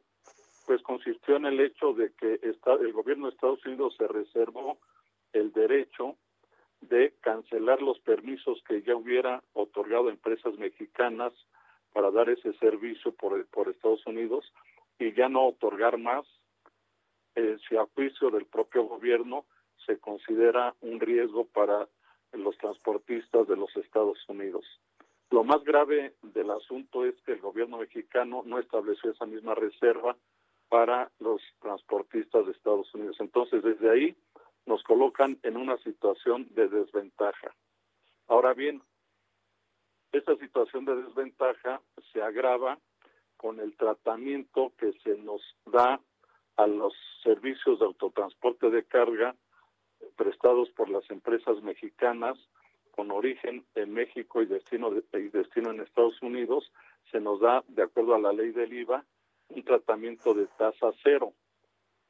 Pero en el sentido inverso, es decir, el servicio que inicia en los Estados Unidos y termina en México, se considera como un, eh, eh, se le da el tratamiento del IVA no objeto. ¿Esto qué significa en términos prácticos?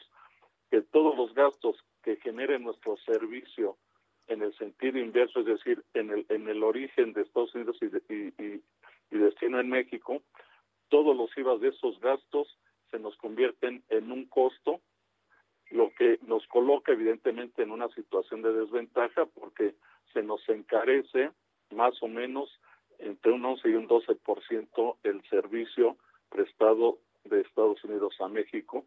Mientras que en el caso de los transportistas norteamericanos no tienen ese mismo costo. Entonces, al estar los dos en posibilidades, tanto eh, los transportistas mexicanos como los transportistas de Estados Unidos, en posibilidades de prestar el servicio con origen en Estados Unidos y destino en México, al encarecérsenos a nosotros en más de un 11% del servicio, pues evidentemente es un mercado o es un segmento del mercado que vamos a perder y hoy por hoy lo estamos nosotros prestando. Bueno, pues yo quiero agradecerle José Refugio Muñoz, vicepresidente ejecutivo de la Cámara Nacional del Autotransporte de Carga, el habernos explicado esta situación. Un fuerte abrazo. Igualmente, Sergio, a sus órdenes. Bueno, pues yo también creo que debe haber un piso parejo, debe haber reglas iguales para todos. Esto nos beneficia a los consumidores, por supuesto. Son las 8 con 24 minutos. Guadalupe Juárez y Sergio Sarmiento estamos en el Heraldo Radio.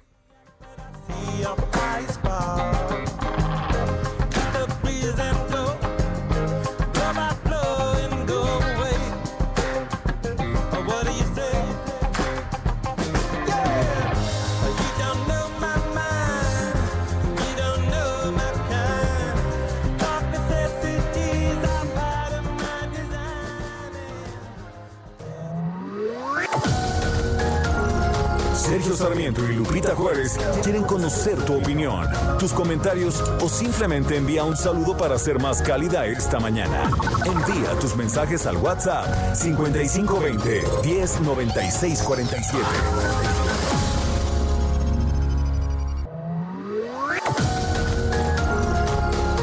Continuamos con Sergio Sarmiento y Lupita Juárez por El Heraldo Radio.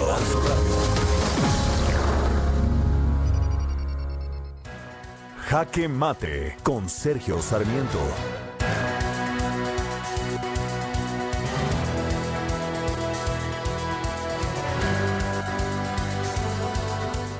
No, yo no tengo problema con que el doctor Hugo López Gatel se haya ido un fin de semana a descansar. No me parece exagerado su descanso, ni me parece que haya violado ninguna regla, ninguna ley.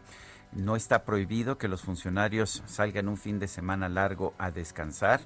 Eh, no está prohibido que lo hagan en avión, no está prohibido que vayan a alguna playa, ni tienen que tener cubrebocas mientras comen en un restaurante. Para mí el problema no es eso. El problema es que la estrategia de salud del subsecretario Hugo López Gatel ha fracasado. ¿Y por qué digo que ha fracasado? Bueno, simple y sencillamente allá están las cifras. A pesar de que se nos dijo que el pasado primero de diciembre México sería ya un país con un sistema de salud como el de Dinamarca, estamos muy lejos de, hecho, de eso.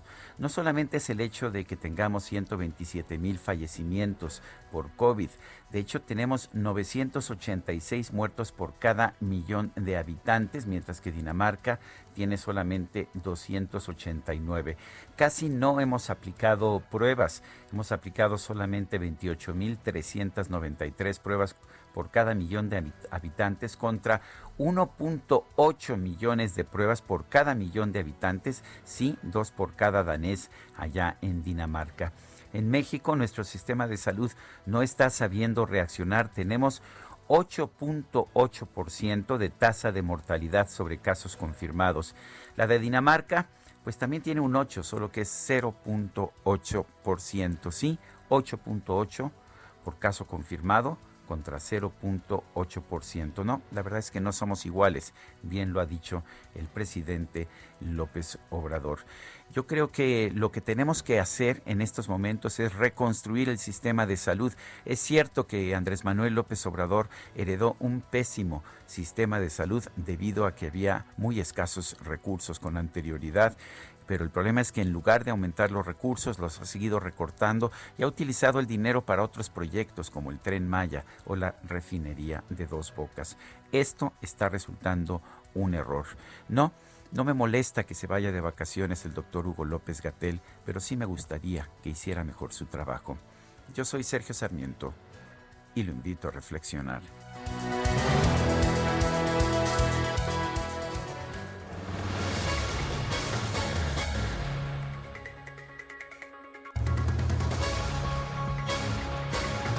Y continuamos, continuamos con la información.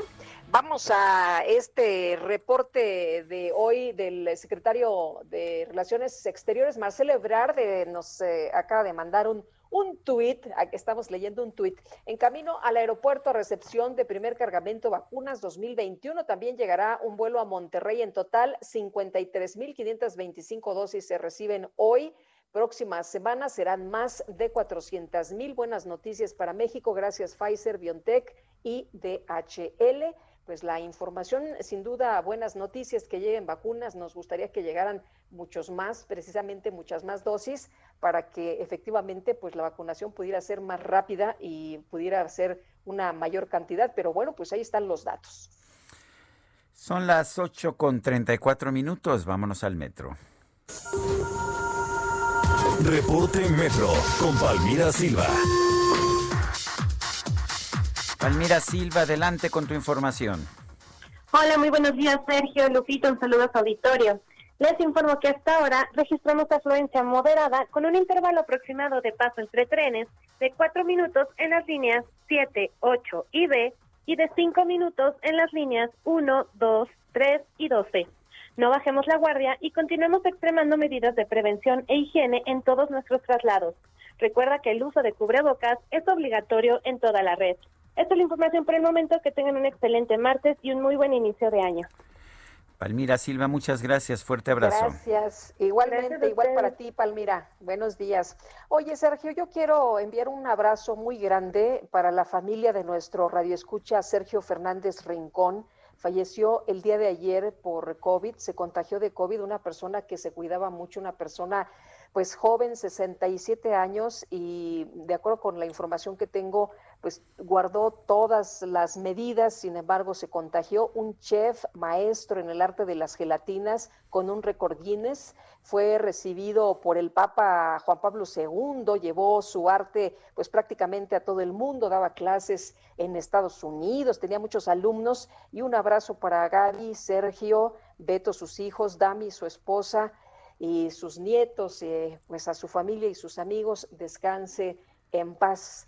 Este amigo Radio Escucha, Sergio Fernández Rincón, y nos dice la familia, por favor, síganse cuidando. Y nos cuidaremos, por supuesto, pero a veces también el hecho de que pues las instituciones de salud no funcionen preocupa.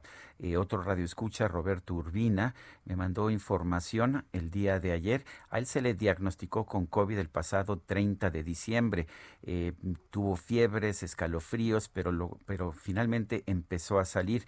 Este lunes 4 de enero fue a su clínica del IMSS, la clínica 22. Me dice, éramos 80 pacientes y me dijo un doctor que al día llegan hasta 400 para atención respiratoria o COVID. Esto ha sido desde el 28 de diciembre y estos últimos días. El problema es que son solo dos doctores en urgencia por turno para tantos pacientes. Muchísimos se terminan yendo a sufrir a su casa. Yo llegué a las 10, me fui a las 4 sin ser atendido. Esto está desbordado. Y bueno, vamos a continuar con nuestros reporteros, Lupita. Sí, al inaugurar de manera virtual los trabajos de la 32 segunda reunión de embajadores y cónsules, el canciller Marcelo Ebrard afirmó que México no tiene enemigos ni los tendrá y solo hay buenos deseos para los países del mundo. Y Misael Zavala, nos tienes la información, te escuchamos. Así es, Sergio Lupita, buenos días. El gobierno federal eh, pues prevé cambios positivos en la política migratoria con Estados Unidos cuando entre ya la administración de Joe Biden, el presidente electo de esa nación. Durante esta inauguración de manera virtual de los trabajos de la edición número 32 de la reunión de embajadores y cónsules REC 2021, la secretaria de Gobernación Olga Sánchez Cordero y el canciller Marcelo Ebrard coincidieron en que se plantea una nueva relación con Estados Unidos, ya que México no tiene ni tendrá enemigos. La eh, secretaria de Gobernación Sánchez Cordero enfatizó que pues se anunció que una de las primeras acciones del presidente Biden será la cancelación del programa de devolución a México de migrantes centroamericanos, centroamericanos, perdón, conocidos como Quédate en casa, quédate, perdón, Quédate en México. Esto eh, eh, fue lanzado en la administración del presidente Trump, según la eh, secretaria de Gobernación, y bueno, eh, esta, esta sería una de las primeras acciones de, el, de la nueva administración cancelar este programa. En tanto, pues también el canciller Marcelo Ebrard dijo que se trabaja en una nueva relación eh, eh, migratoria con, Estados Unidos. También enfatizó el canciller que en el encuentro que eh, pues concluirá el próximo viernes con un mensaje del presidente Andrés Manuel López Obrador entre cónsules y embajadores, pues se hablará eh, y dialogará sobre el papel de México en los organismos multilaterales, también el control y tráfico ilícito de armas, así como el papel de México en la nueva gobernanza que vendrá después de la pandemia. Además, una de las prioridades de México como miembro eh, no permanente del Consejo de Seguridad de la ONU también será la protección a civiles, a las personas vulnerables y la agenda sobre mujeres, paz y seguridad. Eso fue lo que eh, se dio en este primer eh, día de pues reunión de esta edición número 32 de la reunión de embajadores y cónsules REC 2021. Sergio Lupita, esta es la información. Gracias, Misael. Gracias, buenos días. Bueno, y en otros temas, los Reyes Magos usarán las plataformas digitales para escuchar los deseos de los pequeños. Jorge Almaquio, adelante.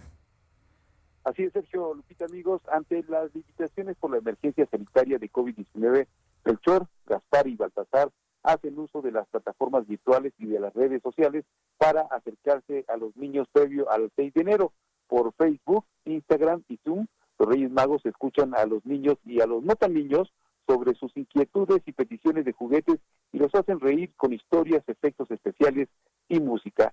Desde el 1 de enero cada día atienden en promedio entre 30 y 50 llamadas de pequeños que les hacen llegar sus deseos para el Día de los Reyes Magos. Melchor, Melchor pidió en este contexto que en espera de sus juguetes y de que termine la contingencia, las familias estén en calma. Escuchemos hay que intentar ser muy, muy pacientes y entender que también para nuestros papás la situación es complicada y entonces intentar colaborar con ellos de la mejor manera, escucharlos. Sí, el mensaje creo que es ese, ¿no? Intentar ser pacientes y, pensar que, hay que encontrar formas amorosas de comunicarnos y de entender.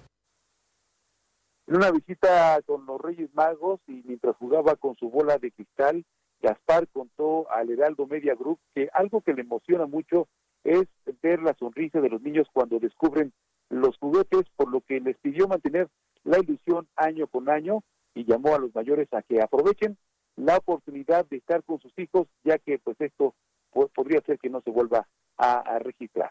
Escuchemos.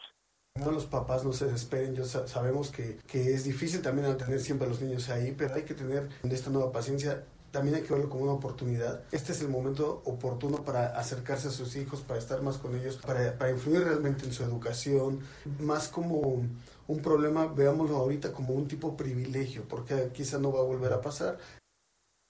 Y bueno, por su parte, Baltasar destacó que las nuevas tecnologías pues son una excelente herramienta de comunicación que además de conectar a la gente, pues permite reducir la contaminación y hay que aprovechar estos momentos precisamente para cambiar la visión con los Reyes Magos. Así lo dijo. Es más fácil, ya eso de la cartica en el globito, eso ensucia el planeta, se revienta el globo, cae en la tierra y no crecen las plantas. Así que mejor que sea a nivel de internet, un WhatsApp, no sé, un correo electrónico, o le preguntan a sus papás y así va a ser más fácil la comunicación con nosotros. David Guevara, productor de 333 Entertainment, dijo que la idea de los Reyes Magos Online es una alternativa en estos momentos para acercar a los niños a la magia que encierran estos personajes y también, pues, por supuesto, es una oportunidad para reunir a las familias y realizar más fuerte la convivencia en torno a esta celebración del 6 de enero. Sergio Lupita, amigos, el reporte que les tengo. Muy bien, Jorge, Jorge Almaquio, muchas gracias por esta, por esta información. Buen día, hasta luego. Hasta luego, muy buenos días. Así que no se preocupen, ¿no? Los, los chavitos eh, va a estar ahí de manera adecuada por estos canales, Sergio, ahora, pues que se han utilizado para contactarse con los reyes. Pues sí, efectivamente. Bueno, y, bueno, y de acuerdo con el... Adelante, Lupita. Sí, de acuerdo con el Centro de Estudios Espinosa Iglesias, durante la pandemia de COVID-19 en el 2020, más de un millón, escuche usted el dato, ¿eh? Más de un millón doscientos mil mexicanos han sido excluidos del mercado laboral. El presidente nos había prometido pues en eh, nueve meses, dos millones de empleos. Rodolfo de la Torre, director del programa de desarrollo social con equidad del Centro de Estudios Espinosa Iglesias, gracias por platicar con nosotros esta mañana. Buenos días, felicidades. Eh, buenos días, feliz año, un gusto estar con ustedes, eh, Sergio y Lupita. Eh, nos dice el presidente de la República que todo va muy bien en lo económico, que todo está saliendo como anillo al dedo, eh, pero ¿cuál es la situación de estas personas que parece que ya no están en el mercado laboral?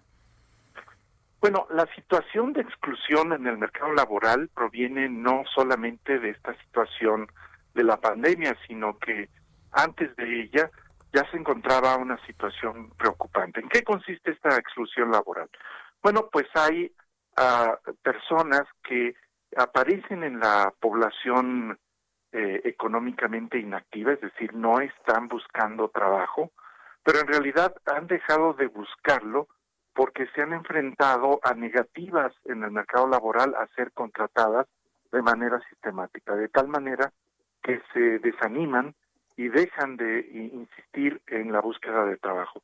Y estamos hablando de más de 7 millones de personas, de las cuales eh, más del 70% corresponden a mujeres. ¿Y por qué ocurre esto?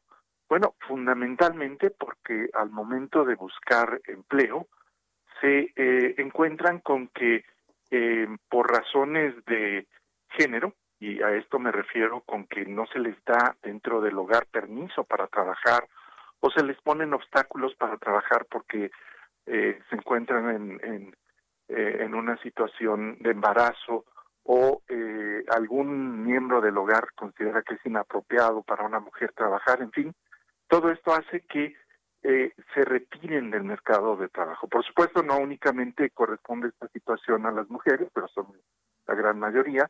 Hay también personas que, por ejemplo, por situaciones de salud o discapacidad, son excluidas del mercado, es decir, se ejerce una acción para evitar su contratación y eso hace que tengamos un, problema.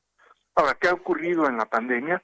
Nosotros creemos que esta situación no ha cambiado sustancialmente y a esto habrá que agregar que dentro del sector formal, pues alrededor de medio millón, quizás más de medio millón de personas han perdido su empleo.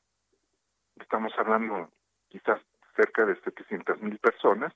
Y por otro lado, eh, tenemos que en el sector informal, aunque es más difícil el cálculo, pues otro millón de personas están eh, fuera de las actividades que normalmente realizaban y eh, a esto habrá que agregar que los que aún permanecen con empleo pues no tienen las remuneraciones que antes tenían. Así es que esto nos da un panorama general del mercado de trabajo, al cual, por cierto, agregamos otros problemas, como es, por ejemplo, que hay una rotación eh, pues muy grande de personal en las empresas debido pues a situaciones que las alejan de sus trabajos más productivos, es decir, las personas y sus características educativas de experiencia no corresponden al trabajo que realizan y lo que ocurre es que abandonan ese trabajo y eh, no llegan a tener uno que empate con esas características. Y también pues eh, encontramos que en general eso perjudica la productividad sobre todo de las Sí. pequeñas empresas Eh, Rodolfo, ¿qué, piensas del outsourcing para resolver este tipo, por ejemplo, de personas excluidas? ¿Podría ayudar? Eh, el outsourcing es una fuente muy importante de empleo. Estamos hablando de que casi 5 millones de empresas eh, lo están utilizando y, eh, o más bien, lo están ofreciendo. Eh, pero ha- hay que tener cuidado en cuanto a las características de este trabajo, porque en muchas ocasiones el outsourcing se utiliza para evadir obligaciones, sobre todo de pago de utilidades se contrata temporalmente o vía terceros eh, trabajo que eh, pues no tiene la prestación de reparto de utilidades a pesar de haber contribuido a ellas. Sin embargo, eh, pese a estas eh, situaciones que tienen que regularse de una forma rigurosa, pues eh, es una forma de que las empresas contraten trabajo que tenerlo de planta significaría un costo muy elevado para un trabajo que probablemente solamente se utiliza de forma temporal. Y pues si no existiera este esquema, estaríamos pensando que no se podría generar el mismo empleo que actualmente se tiene con eh, las empresas que proporcionan este outsourcing. Así es que sí es una fuente de empleo que hay que mantener, pero que también hay que regular con mucho cuidado. Eh, ¿Qué pasa con la informalidad? ¿Va a ser, ah, digamos, el, el futuro del empleo en México?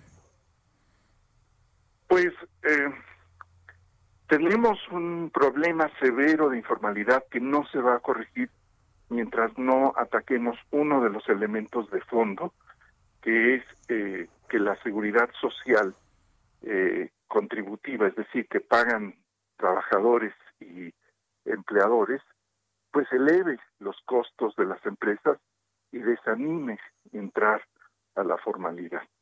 Mientras no tengamos un sistema de seguridad social universal, pues vamos a tener eh, incentivos para que se alejen de la formalidad las empresas.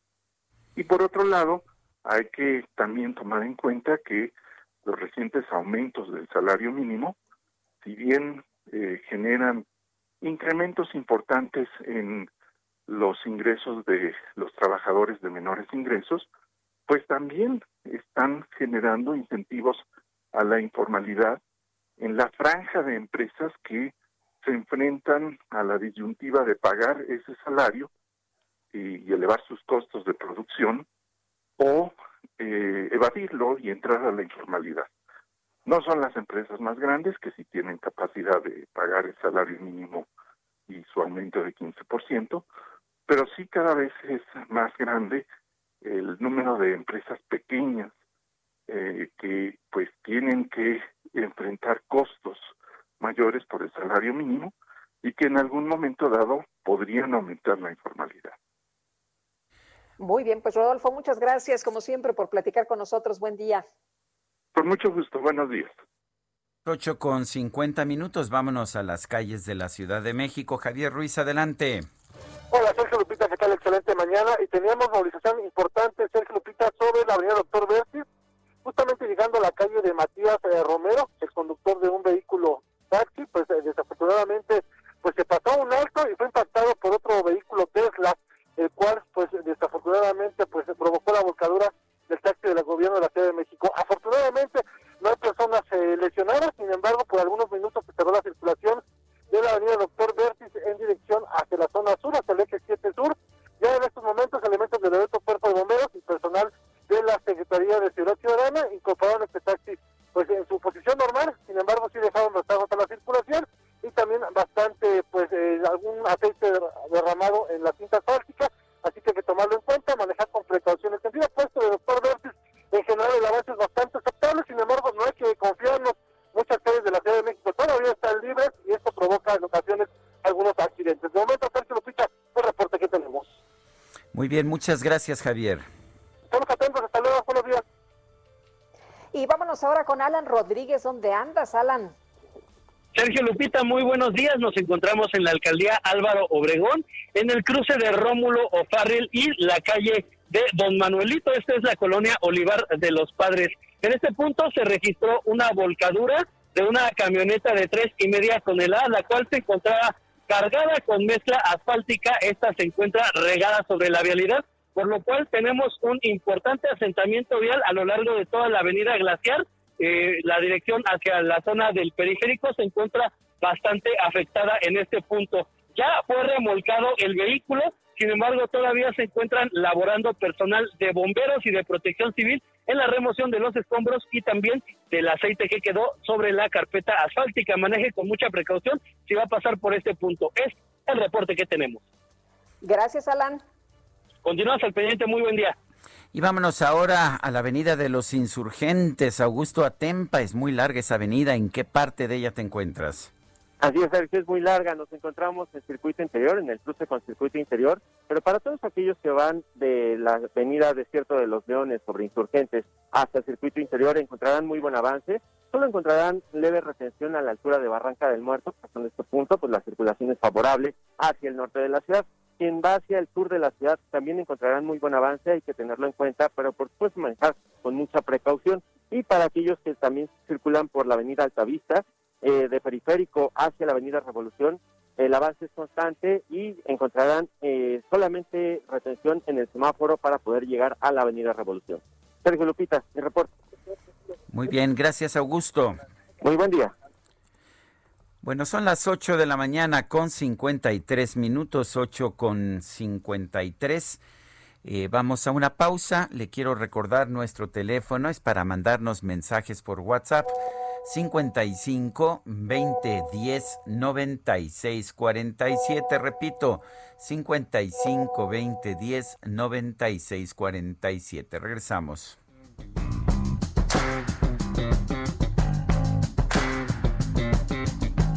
Coming out to the light of day, we got many moons that are deep at play. So I keep an eye on the shadow smile to see what it has to say.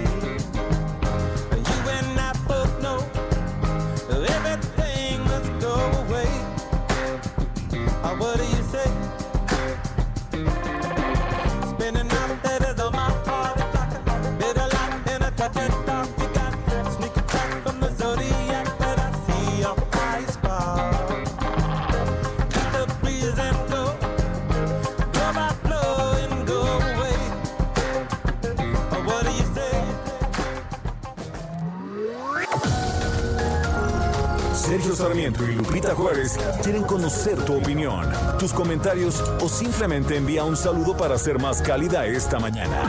Envía tus mensajes al WhatsApp 5520 109647.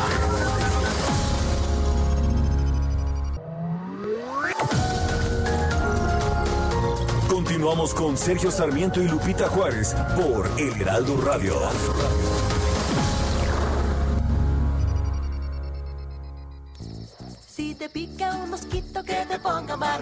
Si tú tienes pie de atleta, que lo vuelvan a poner. Si tu piel está irritada, aplícalo también. Si tu piel tiene molestias, vuelve a rescatar tu piel. Oh, oh, oh, que te pongan barnicil. ¿Qué tal? ¿Cómo están? Sergio Lupita, como siempre escuchándolos. Considero que Bartlett y, y Gatel son patiño de López Obrador y él por eso los cuida. Eh, con este gobierno pues así ha pasado. Es mi comentario, un saludo y abrazo fuerte para el equipo y para ustedes.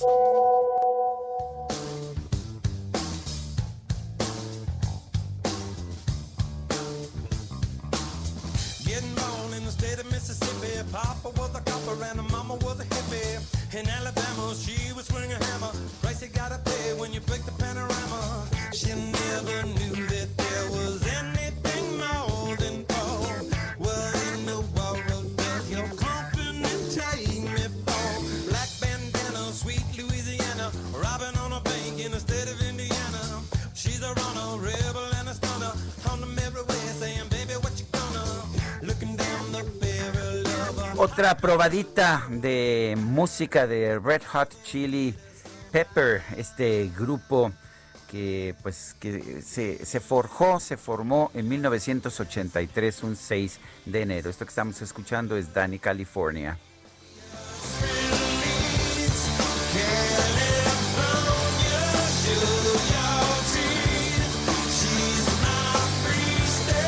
A mí sí me gusta la música, mi querido Sergio, pero una persona en el auditorio, ya perdí aquí su nombre, nos dice que no, que está de flojera, hombre. Pues a mí no me lo parece, pero bueno, en gusto se rompen géneros. Oye, y fíjate que aprovecho también para agradecer a Federico Bernaldo de Quirós, de CEO, de, de director general CEO de Grupo Gigante, que nos envió una rosca que dicen que estaba deliciosa. Así, pues eso está, Sí. eso está muy bien. Nos dice la familia Martínez Sánchez, tengan un excelente día y un excelente inicio de año, sean bendecidos por Dios y también sus familias. Un abrazo fuerte. Gracias, buen día. Hoy entra a cirugía de vesícula mi esposa Janet Rivera. Espero que puedan mandarle un saludo y que se tranquilice. Les escuchamos y admiramos. Feliz año, Javier de LR en el Estado de México. Pues eh, Janet, que te vaya todo bien y estamos seguros de que va a estar, va a estar sencillo. Bueno, y otra persona dice, saludos Sergio y Lupita, soy Jesús Díaz de Azcapotzalco y despertar informado con el dúo dinámico de la noticia hace más cálida esta mañana. ¿Por qué nos sorprende que Gatel ande de vacaciones? Total, él no se quedó sin empleo ni tuvo que cerrar su negocio por esta pandemia, al contrario, él está en jauja, solo se le podría culpar de no ser solidario, pero los cuatro T's no saben lo que es eso, la solidaridad piensan que es un invento neoliberal fraguado en los 80. Son las 9 de la mañana con tres minutos. Vamos, vamos con Dalia de Paz. Sergio Sarmiento y Lupita Juárez. Tecnología con Dalia de Paz.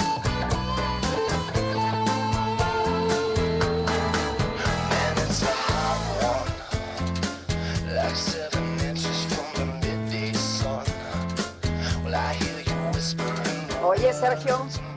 Dígame. Sergio, yo digo que ya está compitiendo con la micro deportiva en la sección de Dalia, ¿eh? Yo creo que sí, esto me queda muy claro. Y eso que, que no está DJ Kike, está DJ Javi.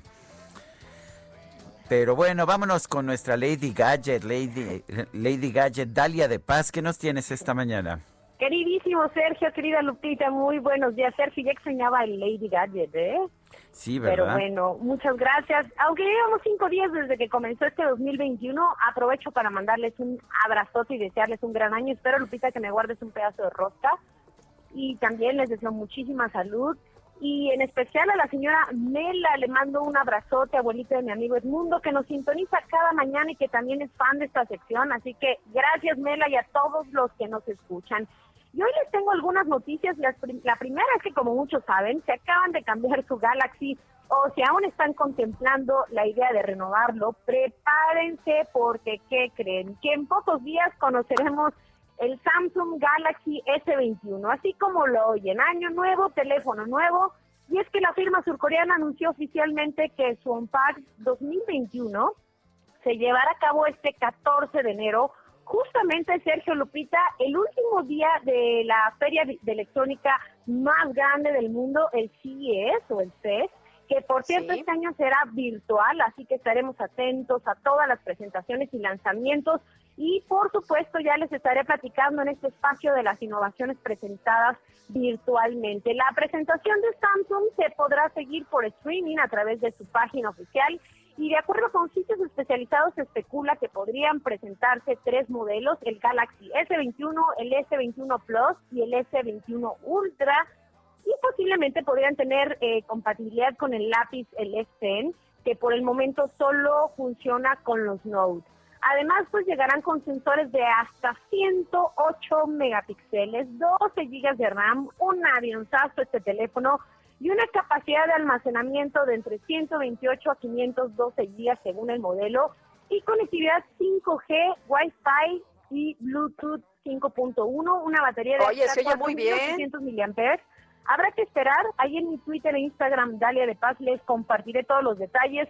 Y hablando de lanzamientos y de lo que veremos durante este CES, que comienza en unos días de manera virtual, les cuento que LG anunciará una pantalla gaming OLED flexible que tiene como novedad cambiar su modo de plano a curvo con solo tocar un botón, esto dependiendo pues de lo que el usuario necesite. Esta pantalla 4K llamada Bendable Cinematic Sound OLED de 48 pulgadas permitirá que la usemos, por ejemplo, para trabajar y esté así, por ejemplo, en modo plano, ver cualquier tipo de contenido multimedia o para aquellos gamers que quieran sumergirse en el videojuego y con tan solo apretar un botón el monitor se transformará en una pantalla curva para mejorar la experiencia inmersiva sin afectar la calidad de imagen.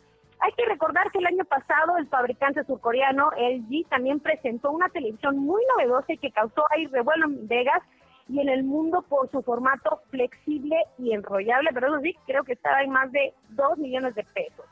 Vamos a ver cómo, cómo les va con esto. Y por cierto, eh, ya para concluir y hablando de este fabricante, fíjense que desde hace algunas semanas ha estado probando una bocina inalámbrica con, con tecnología Meridian, es la LG Boom Go PLE7, la cual también me ha ayudado ahí a quemar calorías porque la uso para hacer ejercicio, bailar, También para las cenas familiares de Navidad y Año Nuevo aquí con, con mis playlists de rock y salsa. También la conectado a mi iPad o a la tele para escuchar películas, tomar conferencias y jugar. Así que pues ya he sacado provecho y jugo la batería, que por cierto le dura hasta 24 horas. En temas de audio puedo decirles que es una de, de las mejores bocinas portátiles que he probado. Los bajos son excelentes, las voces son claras y en general la experiencia auditiva es pues espectacular. De hecho, con una con el Sound Boost puedes amplificar la potencia y ampliar ahí el campo de sonido, así que vale mucho la pena. Es resistente al agua para que se la lleven cuando se pueda al mar, al río, a la alberca. Y una de las funciones que me gustan es que gracias a una aplicación Boom disponible para iOS y Android vas a poder encontrar opciones de ecualización, el volumen, vas a poder personalizar el audio si quieres prender o apagar unas luces que vienen en la, en la bocina LED y que se enciendan al ritmo de la música o cuando estés haciendo ejercicio o con los colores que tú prefieras. Así que la hacen lucir muchísimo. Esta X Boom Go PL7 del G también puede ser, eh, se puede usar con el asistente de Google para que puedas reproducir música, podcast o lo que necesiten. Ahí en mis historias destacadas de Instagram, Dale de Paz, les muestro más de este altavoz de LG y en, también en Twitter Dale de Paz y Sergio Lupita yo espero mi regalo de Reyes, no lo veo ni tampoco veo mi rosca de Reyes. Pues yo tampoco, o sea que este padecemos Oye, de la misma Sergio, pero del una mismo pantalla flexible, una televisión, ¿cómo ven? pues eso me parece bien. ¿La, Estaría pue- bueno, ¿no? la puedo Oye, enrollar y llevármela? Sí, sí, sí, sí, sí, por favor. ¿Se puede? Aunque sea, ¿Los reyes lo podrán traer a 15 meses sin intereses? A miles, Lupita, porque dos millones, pues no. Vamos a empeñar hasta Ay, el riñón, pero por lo menos ya también vamos a poder cambiar eso a ti que, que tú que usas y tú Lupita los Samsung. A ver Ah, cómo sí, les va, porque van con todos estos muchachos, ¿eh? Todos Sí. los fabricantes. Pero es increíble, ¿no? Porque con esto de que tienen las dos series, el Note y el Galaxy, eh, pues cada seis meses sacan un teléfono nuevo y cada uno es mejor que el anterior. Híjole, sí, pero imagínate estar renovando el teléfono cada seis meses. Es un caos emocional porque pues buscas tenerlo mejor, pero al mismo tiempo gastas más de 20 mil pesos, 30 mil, que es una super inversión. Pero bueno, Bueno, para los amantes, no- ¿verdad? Que, no que- tienes que cambiarlo. como tú, Sergio. No tienes que cambiarlo todos los años, pero este, pero sí es bueno saber que siguen avanzando a Sí, sí, de sí, todo. por supuesto, todas las marcas y ahora más que nunca, ¿eh? todos los fabricantes están echando toda su carne al asador, haciendo pantallas flexibles, rápidos y con las mejores cámaras y los más potentes. Vamos a ver qué, qué otras marcas presentan este año y cuál es la novedad. Les mando un abrazote y feliz 2021 con todo y rosca de reyes. Muy bien, pues un fuerte abrazo, Dalia. Abrazote. Buenos días. Y la Alianza Nacional de Pequeños Comerciantes afirmó que el incremento al impuesto especial sobre producción y servicios en gasolinas, bebidas azucaradas y cigarros marcará el arranque de la escalada de precios a productos de la canasta básica y da comienzo a lo que siempre tememos, la famosa cuesta de enero que se extiende a veces muchos meses más. Y Cuauhtémoc Rivera, presidente de la Alianza Nacional de Pequeños Comerciantes, ¿cómo estás? Muy buenos días. Muy buenos días, Lupita. Gusto, gusto saludarla a usted y a Sergio y a su auditorio. A ver, nos dice el presidente de la República que no va a haber inflación, que casi casi nos dice que ya dio instrucciones para que no haya inflación. ¿Cómo están viendo ustedes esta situación? Bueno, pues es como buenos deseos eh, de año nuevo es, es plausible, pero la realidad es otra. Y lo cierto es que eh, el, el, aumento al IEP o la actualización del IEP a gasolina, a bebidas y a cigarrillos marca el inicio de una escalada de precios que se es costumbre y tradicional que ocurra. En el caso de las gasolinas está aumentando 80 centavos promedio la, el energético. Esto va a impactar el costo del suministro y del abasto de los productos a los puntos de venta. Eh, los cigarrillos están aumentando cuatro pesos promedio la cajetilla y los refrescos un peso. Bueno, Ahora, Y Cuauhtémoc, es- mande. Eh, Cuauhtémoc, lo que se nos ha dicho siempre es que el, el precio, por ejemplo, en eh, productos como o en servicios como las gasolinas, eh, no, no impactan, pero al final siempre suben los productos y al final, pues ustedes lo tienen que impactar de alguna manera y los consumidores somos los que pues seguimos eh, pagando, ¿no? Claro, No, y además, eh, aunque se diga lo contrario, Lupita, lo cierto es como lo ha señalado. Eh, tiene costo hacer llegar las, los productos al, al, al consumidor y ese costo eh, impacta el precio.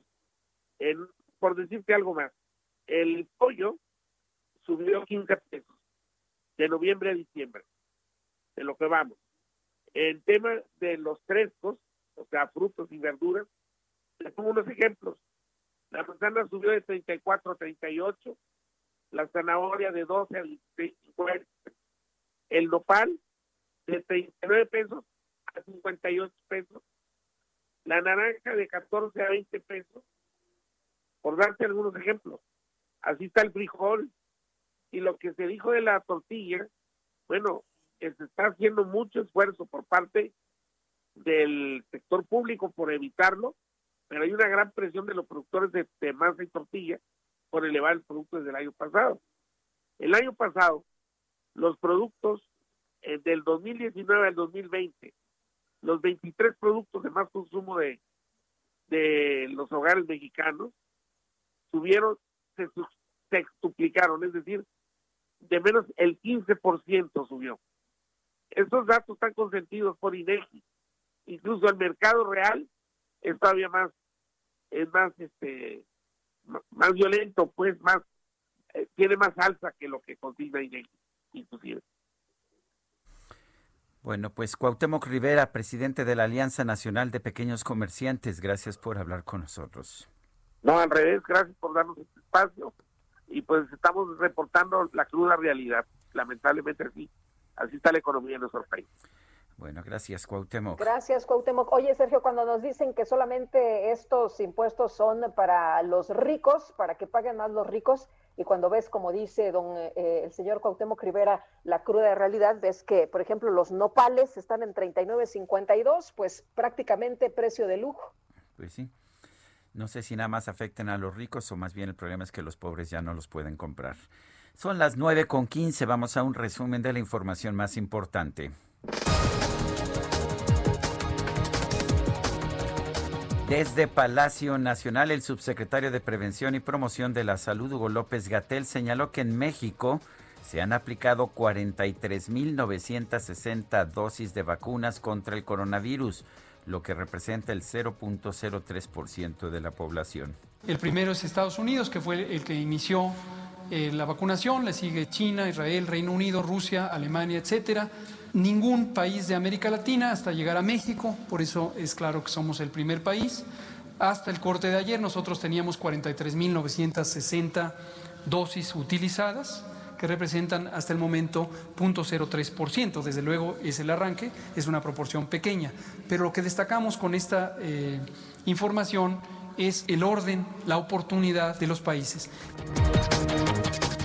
Pues sí, pequeña, muy pequeña, 0.03% de la población apenas. Y además el doctor López Gatel señaló que al llegar a una cobertura del 60% de la población vacunada se podría reducir drásticamente la propagación del coronavirus al alcanzar la inmunidad de rebaño. Con la vacuna vamos a reducir la mortalidad de manera muy importante en 80% cuando alcancemos 20% de cobertura. En su momento los países que alcancemos alrededor del 60% de cobertura, esto va a significar un punto cercano al umbral de lo que técnicamente se conoce como inmunidad de manada o inmunidad de rebaño, en donde la eficiencia de la transmisión del virus se reduce sustancialmente. Y eso puede significar también que sin necesidad de llegar al 100%, ya tengamos un cambio en la intensidad epidémica. La Secretaría de la Defensa Nacional anunció el aplazamiento de la Feria Aeroespacial México FAMEX 2021 programada para abril debido a la emergencia sanitaria. Y tras el apagón que se registró el 28 de diciembre en varios estados del país, el Banco Mundial destacó que México cuenta con un gran potencial de generación eléctrica con fuentes limpias.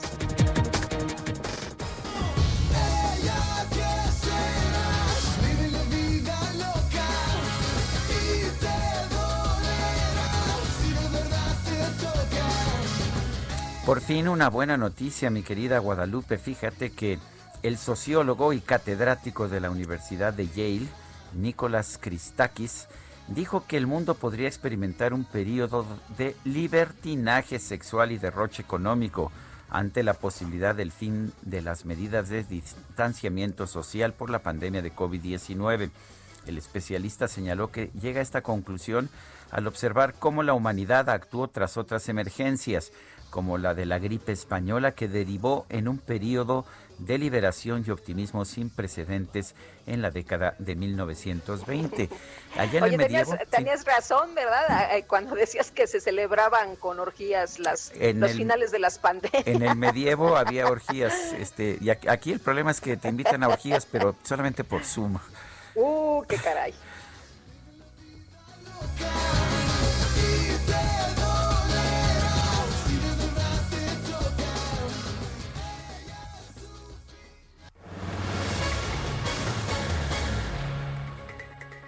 Bueno, pues eh, han quejado varios de los miembros de Morena de que las encuestas no han estado como debieran, que han estado cuchareadas. Y vamos a platicar esta mañana con el senador Cristóbal Arias, que, pues de acuerdo con alguna información periodística, sostuvo encuentros con el dirigente en Michoacán del PRI, Jesús Hernández, con quien habló sobre diversos temas de la agenda estatal. Y bueno, pues vamos a preguntarle qué anda pensando, si anda pensando salirse de Morena. Cristóbal Arias, ¿qué tal? Buenos días. Senador. Hola, ¿qué tal Lupita? Muy buenos días, me da mucho gusto saludarles. Gracias, Cristóbal.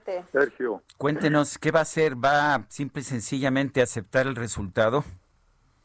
No lo estoy aceptando desde eh, a- el cuando ya me notificaron, este, yo les dije que no era creíble ese resultado, que era inaceptable y que era un atentado eh, al sentido común, a la inteligencia y una afrenta, no únicamente hacia mi persona como aspirante, sino a los muchos michoacanos que me respaldan y tomando en cuenta que si nos dijeron que iba a ser una encuesta, pues que no podían equivocarse. Más de 40 encuestas nacionales que se publicaron, se difundieron entre de los de los 15 estados de la República en los que habrá elección y donde aparecía Michoacán y en las que siempre invariablemente sin excepción yo aparecí encabezándolas todas y que yo lo que esperaba y esperábamos la mayoría de los michoacanos, no nada más los militantes y simpatizantes de Morena,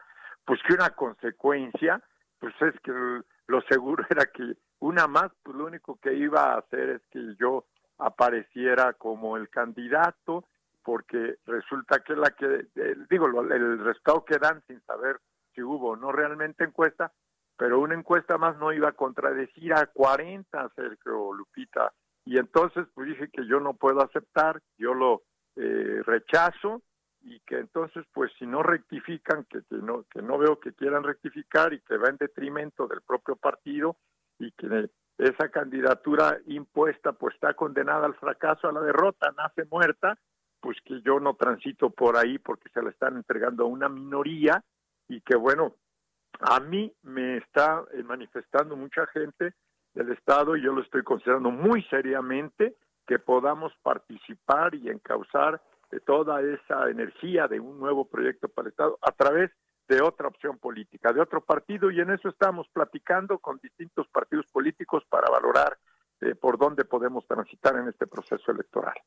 Cristóbal Mario Delgado, el presidente del partido Morena, ha señalado que todo se ha hecho de manera transparente, pero yo lo que veo es que hay mucha gente muy enojada, no nada más es tu caso, es Guerrero y también en otras entidades.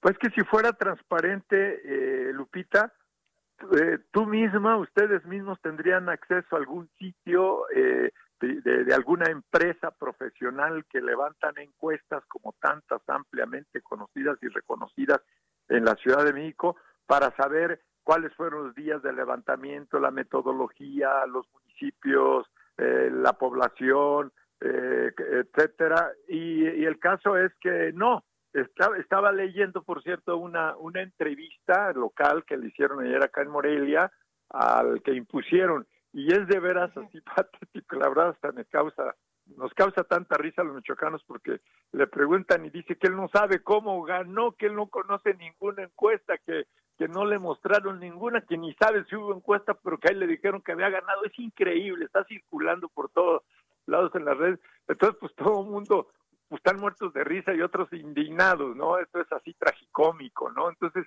pues a ver ustedes como comunicadores, eh, le pidan al partido que les haga llegar este, el sitio o una copia de la encuesta, do- cuándo, dónde, cómo, etcétera. Pues claro que no existe, fue un invento nada más para de- decir, pues ganó fulano. Es decir, ha perdido toda la credibilidad que el partido diga que a través de encuestas se van a elegir a los más posicionados. Si así fuera, pues si hubo 42, todavía hubo dos en los días previos a, a- a ese anuncio a mi favor. Creo que parametría, índice, no recuerdo yo, eh, eh, como dos o tres que, que salieron, que me colocaban a mí hasta por seis puntos arriba del que impusieron. Entonces, como el que gana todas las encuestas este no sale y el que no gana ninguna es el que aparece en el caso de Michoacán, que creo que es eh, creo que es lo mismo en Chihuahua y no sé en cuántos otros lugares, ¿no? Pero yo no quiero hablar por lo que ocurre en otros estados, hablo de lo que está pasando aquí en el estado, pero pues la verdad que es increíble, ¿no? Y molesta y ofende al sentido común. Entonces, pues ¿cuál transparencia? Por supuesto que no hay ninguna transparencia. Bueno, pues Cristóbal Arias, senador por Morena, estaremos atentos a lo que será tu siguiente, pues tu siguiente decisión, o sea que aquí estaremos, espero que nos la comuniques. Sí, estamos platicando con varios partidos, con el PRI, con Pedro Aces, con varios que estamos que me han hecho la Bueno. tiene la atención este Sergio de pues eh, pedirme que si podemos cambiar impresiones y pues vamos a ver y en su momento pues tomaremos la decisión eh, por dónde vamos, pero pues le vamos a seguir, no Muy bien. no tiene vuelta esto, ya les informaré con mucho gusto, Sergio. Gracias, es Cristo- gracias. Cristóbal Arias. Vamos a una pausa y regresamos.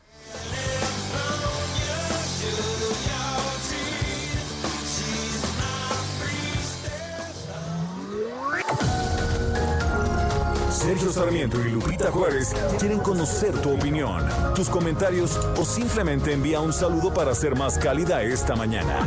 Envía tus mensajes al WhatsApp 5520 109647.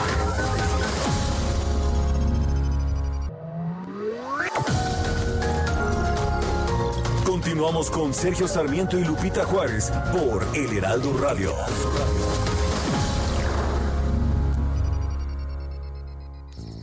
Si te pica un mosquito que te ponga marmisil. Si tú tienes pie de atleta, que lo vuelvan a poner. Si tu piel está irritada, aplícalo también. Si tu piel tiene molestias, vuelve a rescatar tu piel.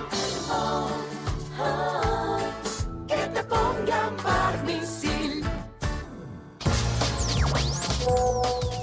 Muy buenos días, Sergio y Lupita, aquí escuchándolos como siempre. El jaque mate de Sergio, muy atinado también, como siempre, pero yo quiero decir que a mí sí me molesta que se haya ido de vacaciones el doctor Hugo Gatel, porque hubimos muchos ciudadanos responsables que sus- suspendimos vacaciones, suspendimos festejos, reuniones con nuestra familia por solidarizarnos con los médicos. Y él se va tan tranquilo de vacaciones, creo que él debería dar el primer ejemplo ante todo. Feliz día, bye.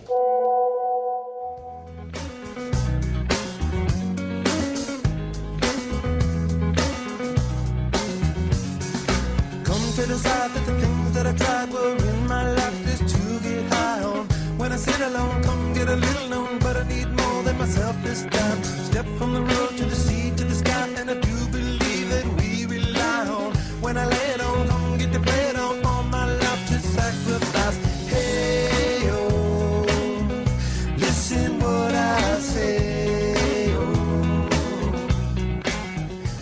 Escuchando música de Red Hot Chili Pep- eh, Pepper, esta agrupación estadounidense, muy popular. Yo la conozco muy poco, debe- debo reconocer, pero sí, Red Hot Chili Peppers.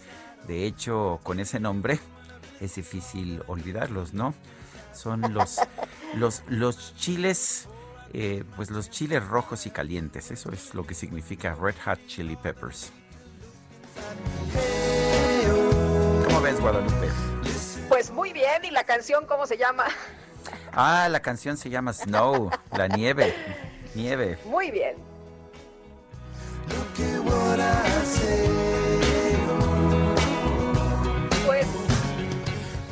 Me gusta gustan, me gustan. Oye, y Jorge Albite G nos dice, por supuesto, ¿con qué autoridad moral puede pedirle a la gente que se quede en casa? Pero mientras el, todo, mientras el Todopoderoso lo permita, ¿cuál problema es lo que nos sigue diciendo nuestro público por estas vacaciones del señor López Gatel? Bueno, y nos dice, nos dice Alma Rosa Arjona, saludos, los quiero mucho, excelente martes. Mil gracias por existir y por dar la información más veraz del país y del mundo. Son las nueve con treinta y tres minutos. La micro deportiva.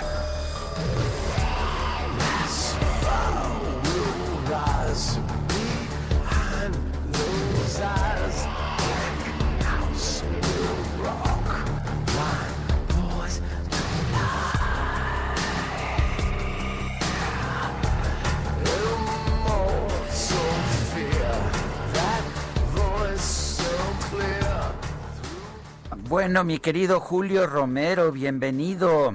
Ya no tienes al DJ Quique, pero tienes al DJ Javi.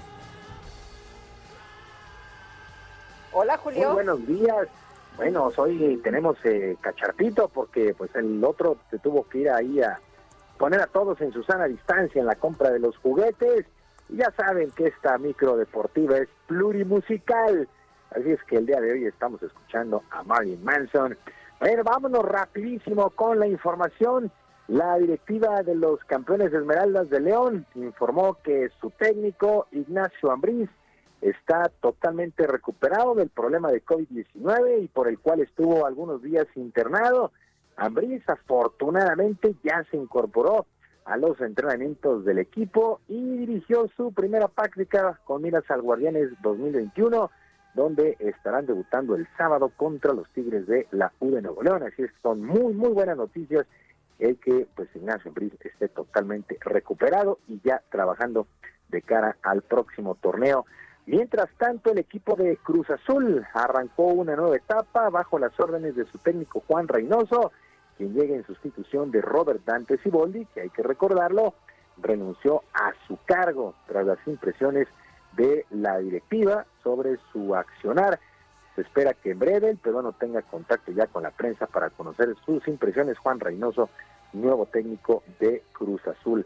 Mientras tanto, Miquel Arreola se presentó como nuevo presidente de la Liga MX del balompié local en sustitución de Enrique Bonilla, que se va a trabajos internacionales, busca regresar a los equipos de nuestro país a la Copa Libertadores. El exfuncionario Miguel Arreola aseguró que tiene en sus manos una gran responsabilidad.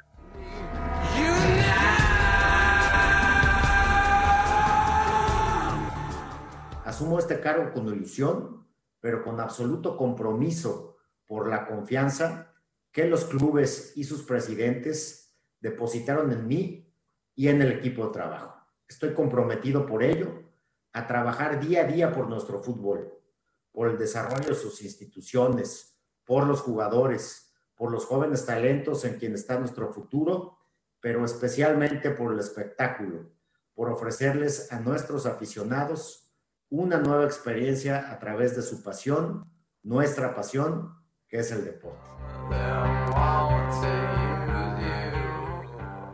Pues Miquel Arreola, sus primeras palabras como presidente de la Liga MX, aumentar el nivel, en fin, bueno, pues no se podría aumentar mucho cuando no hay ascenso ni descenso, cuando no hay eh, pues motivación alguna para equipos y pues eh, la quema, la quema de irse a la segunda división como sucede en otros países. Bueno, el famoso lunes negro en el fútbol americano de la NFL, pues no fue la excepción, tres hasta el momento, tres head coach, tres entrenadores perdieron su cargo. En primera instancia, Anthony Lynn, justamente de los cargadores, pues queda fuera después de cuatro temporadas, dos con récord perdedor, siete triunfos y nueve descalabros en la actual campaña le costaron el puesto.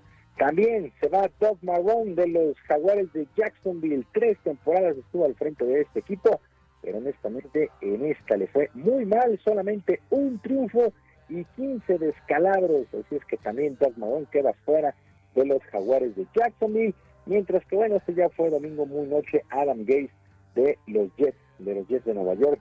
Nueve triunfos y 23 derrotas en su paso por estos Jets, así es que pues, eh, se quedan tres head coach sin chamba allá en el fútbol americano de los Estados Unidos. Bueno, esperando los playoffs a partir del próximo sábado con las series de comodines. Tres juegos el sábado, tres juegos el domingo, así es que pues hay que portarse bien toda la semana para que pues, agarrar el control remoto el sábado y el domingo. Bueno, a través de un video y en medio del semáforo rojo en la Ciudad de México, el presidente López Obrador dio algunos tips para la práctica del béisbol, tanto en el fildeo como en el bateo, e invitó a los ciudadanos a tener actividad física para este nuevo año.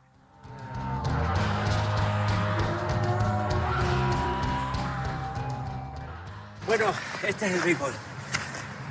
Cualquier deporte que en este año del 21 nos ejercitemos, que ayudemos a nuestro organismo y así nos ponemos fuertes y resistimos las enfermedades y las pandemias. Un abrazo a todos los deportistas.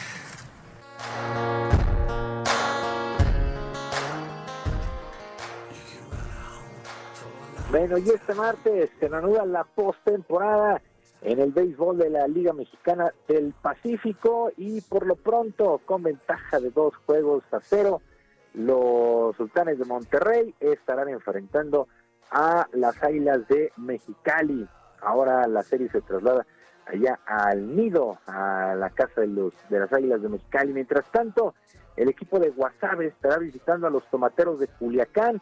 El compromiso está empatado a un juego por bando, lo mismo que la serie entre los Yaquis de Ciudad Obregón, que ahora van al Estadio Panamericano para medirse a los Charros de Jalisco y los Venados de Mazatlán, con desventaja de 2 a 0, estarán recibiendo a los Naranjeros de Hermosillo en el Estadio Teodoro Mariscal. Por cierto, en este inmueble, en el Teodoro Mariscal, el próximo 31 de enero estará arrancando la serie del Caribe con Panamá, con Colombia, con Venezuela, Puerto Rico, Dominicana y por supuesto México. Pues así las cosas con la Liga Mexicana del Pacífico Béisbol, que ya entró a su recta final con estos playoffs. Las series, las series a ganar cuatro de posibles siete duelos.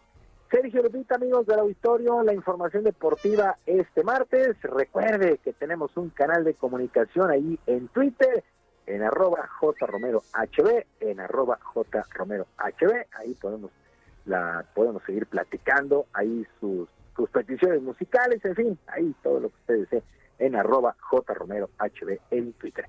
Por lo pronto, que sea un extraordinario martes, yo les mando abrazo a la distancia. Muy bien, Julio, gracias y un fuerte abrazo también a ti. Muy buenos días para todos. Buenos días. Son las 9 de la mañana con 40 minutos.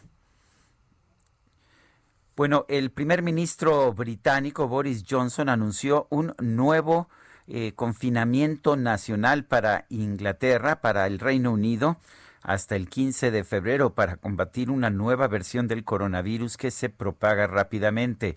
El primer ministro Johnson dijo que el país se encuentra en un momento crítico y que los casos aumentan rápidamente en todas partes del país. Mientras les hablo esta noche, nuestros hospitales están bajo más presión por el COVID que en cualquier otro momento desde el inicio de la pandemia, dijo. Johnson afirmó que las personas deben quedarse en casa nuevamente como se ordenó que lo hicieran en la primera oleada de la pandemia en marzo, esta vez porque la nueva variante del virus se está propaga propagando de una manera frustrante y alarmante. Según las nuevas reglas que entrarán en vigor lo antes posible, las escuelas primarias y secundarias así como las universidades estarán cerradas para el aprendizaje presencial, excepto para los hijos de los trabajadores clave. Los estudiantes universitarios no regresarán a clases hasta cuando menos mediados de febrero. Bueno, y Julio César Rojas fue un paciente de COVID-19 que permaneció internado en el centro City Banamex. Queremos platicar con él para conocer cuál fue su experiencia. Julio César, ¿qué tal? Muy buenos días. Buenos días, Lupita. Buenos días, Sergio. Sí, cuéntenos su experiencia, don Julio César. Claro, este sí, yo este era una persona que bueno tenía cuidados, los cuidados básicos, ¿no? pero este alguna vez este en estos días empecé a tener molestias como de catarro, acudí a mi médico particular, me dio medicina una semana, pero persistían las molestias. Entonces me recomendó ir a, a- hacerme la prueba. Fui un día, un viernes, pero pues ya no había las pruebas. Entonces, este, acudí a un hospital de los de la de los del gobierno del Distrito Federal y había un triaje. Ahí, este, ellos me detectaron el cuadro y me dijeron que tenía todas to- todo el cuadro para, para, para ser hospitalizado y yo pues me sorprendí. Y por fortuna ellos me canalizaron en menos de tres horas. Ya había un transporte que me llevó hasta este el centro city Banamex y ahí me dieron una atención la verdad la verdad de primer mundo. Me sorprendió me sorprendió y por eso decidí grabar ese, testimonio para que la gente acuda sin temor a los hospitales Eh, don Julio, cuéntenos, ¿se sorprendió usted? ¿Por qué se sorprendió? ¿No se sentía tan mal? eh, eh, eh, me sentía raro. Yo yo nunca me marea, me mareaba cuando tenía catarro así. En esta ocasión me mareé y tuve unas unas este, reacciones diferentes, muy le- leves podría yo decir, pero la doctora me dijo, usted trae 37 y 9 de temperatura y la saturación de 87, 85. Entonces me dijo, hay que hacer la prueba. Allá en donde me hicieron, me iban a hacer la prueba, ya no había porque ya fui después de las dos, pero la gente que detecta este del, del triaje no este me dijo usted ya puede ser hospitalizado yo me sorprendí porque dije o sea pues si no me han hecho prueba ni nada ya no con el simple cuadro y como iba con eh, la temperatura y la saturación baja me dijeron usted en- sin problema en un par de horas puede estar en el hospital y es lo que yo dije wow en ningún lugar hasta había yo escuchado algo así no lo creí hasta que yo estuve en el hospital. Y la verdad me dieron una atención de primer mundo que yo, yo dije bueno entonces hay algo que contraste la información porque la realidad que yo testimonié que grabé y que estoy este enseñándole al mundo es la que me tocó. A lo mejor a otros les ha tocado la mala fortuna. A mí tocó la buena fortuna que llegué con eh, los síntomas en que en el momento justo para que me pudieran ayudar y salí y salí vivo por fortuna. A lo mejor otras personas han ido ya cuando están muy graves y pues es más difícil que este controlar todo lo que les viene encima. Bueno, pues don Julio César Rojas, gracias por narrarnos su experiencia allá en el centro City Banamex, un centro COVID. Quiero agregar algo que este ahorita yo me decidí en subir este video porque este vi las condiciones que eran buenas y aparte gente que me impulsó como compañeros de la universidad para que me diera este testimonio y pido a la gente por favor que lo compartan estamos este en internet y dice mis 11 días eh, con COVID en el hospital de la Ciudad de México gracias Gracias, don Julio, y qué gusto, qué bueno que está usted bien. Y Sergio, pues la iniciativa privada eh, de manera conjunta con eh, las eh, autoridades eh, del gobierno, ¿no? Pues sí, yo creo que esa es la forma en que hay que actuar. Son las 9 de la mañana con 46 minutos. La cooperativa La Cruz Azul SCL emite un comunicado en que anuncian que han retomado los consejos legítimos de Cruz Azul la planta de Lagunas, Oaxaca. Señalan que con base en un fallo judicial y de manera pacífica nombran nueva gerencia general allá en esa planta. Realizan homenaje a Oliverio Guerrero, socio fallecido en un primer intento de recuperación de esta planta. Los exdirectivos de la icónica fábrica tienen orden de aprehensión por robo de 10 mil toneladas de cemento y son prófugos de la justicia. Los consejos de administración y vigilancia de Cooperativa La Cruz Azul, encabezados por José Antonio Marín y Víctor Manuel Velázquez, retomaron este lunes el control operativo y administrativo de la planta de Lagunas, Oaxaca. Son las 9 con 46 minutos. GastroLab, Y ya está lista con nosotros, ya está lista esta mañana Miriam Lira, editora de Gastrolab en el Heraldo de México. Qué gusto saludarte, buen año. Hola, ¿qué tal, Lupita? Me da mucho gusto saludarte, Sergio, bienvenido. Muchas Muy contenta gracias. de saludarlos y de compartir con quienes nos escuchan esta mañana de víspera de Reyes Magos. Y por supuesto no podíamos dejar de hablar de la rosca, que sin duda marca el fin de todo un mes de deliciosa comedera. Bueno, eso espero yo, allá en casita, que ya nos pongamos a partir de mañana en régimen para que estemos sanos sobre todo. De entrada, decirles que el pan con dátiles e higos lo comenzaron a consumir los romanos. O sea que esta rosca ya tiene pues bastante y bastante historia y lo hacían para celebrar el solsticio de invierno. Fueron ellos quienes iniciaron la costumbre de esconder un haba dentro del pan para que quien la encontrara tuviera bonanza durante todo un año.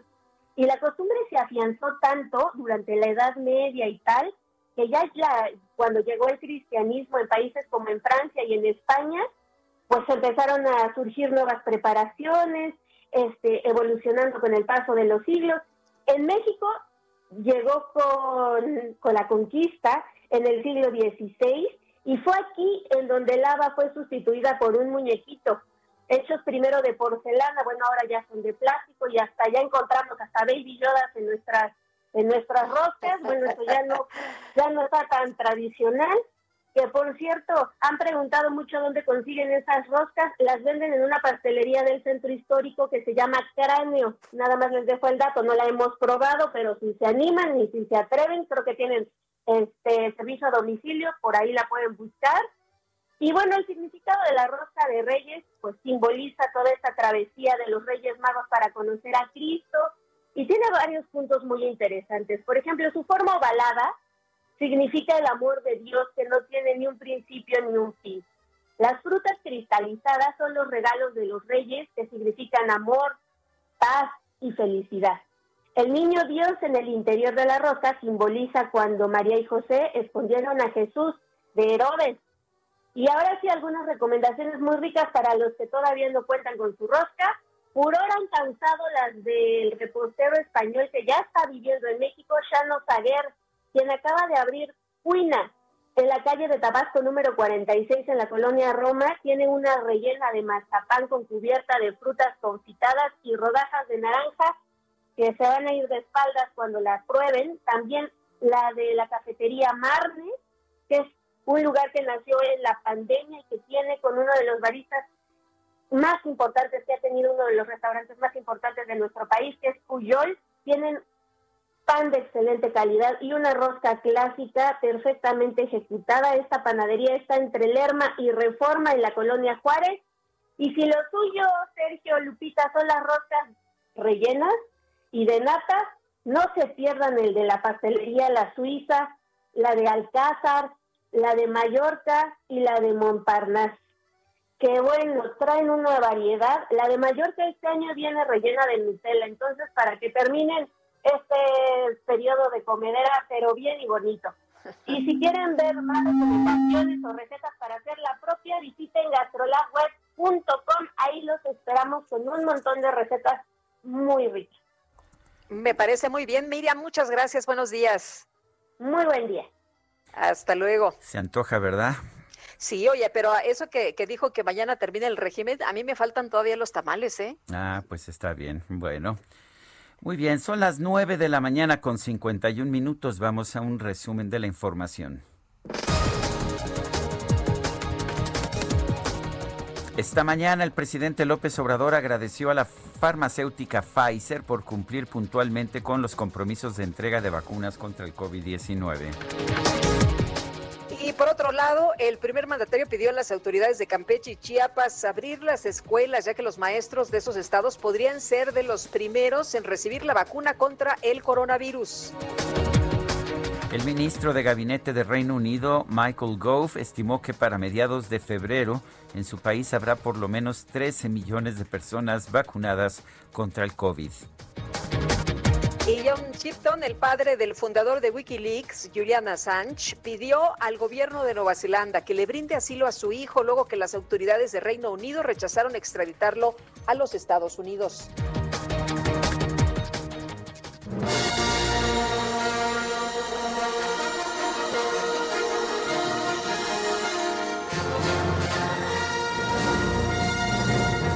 Pues en la Ciudad de México ha surgido una nueva comida especial, tanto para los fanáticos del universo Star Wars como para los fanáticos de los Reyes Magos.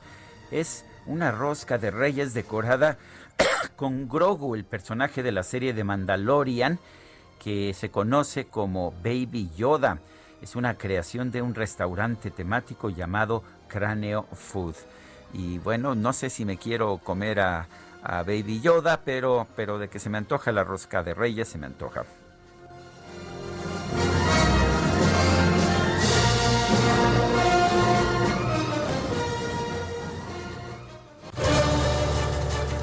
Bueno, y vámonos, vámonos directamente con información de Israel Lorenzana. Israel.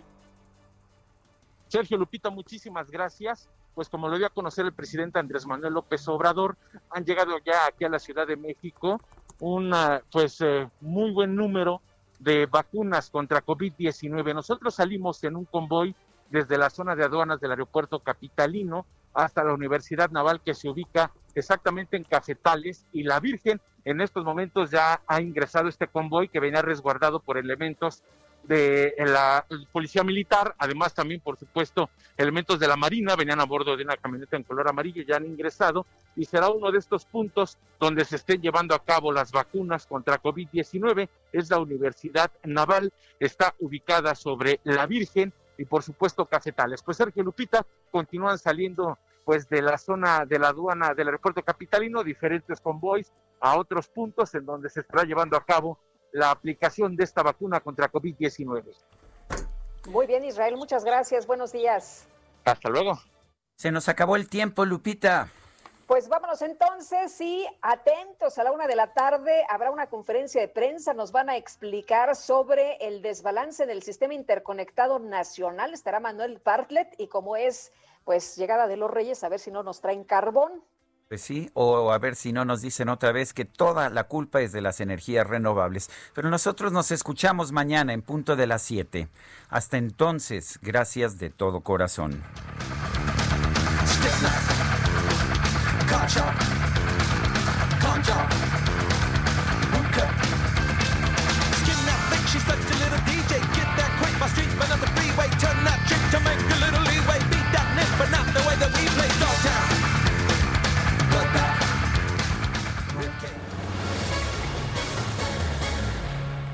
Heraldo Media Group presentó Sergio Sarmiento y Lupita Juárez por El Heraldo Radio.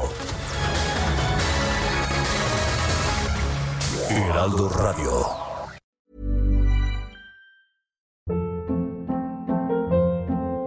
Hold up. What was that? Boring. No flavor. That was as bad as those leftovers you ate all week. Kiki Palmer here, and it's time to say hello to something fresh and guilt-free. Hello Fresh. Jazz up dinner with pecan-crusted chicken or garlic butter shrimp scampi. Now that's music to my mouth. Hello Fresh. Let's get this dinner party started. Discover all the delicious possibilities at hellofresh.com.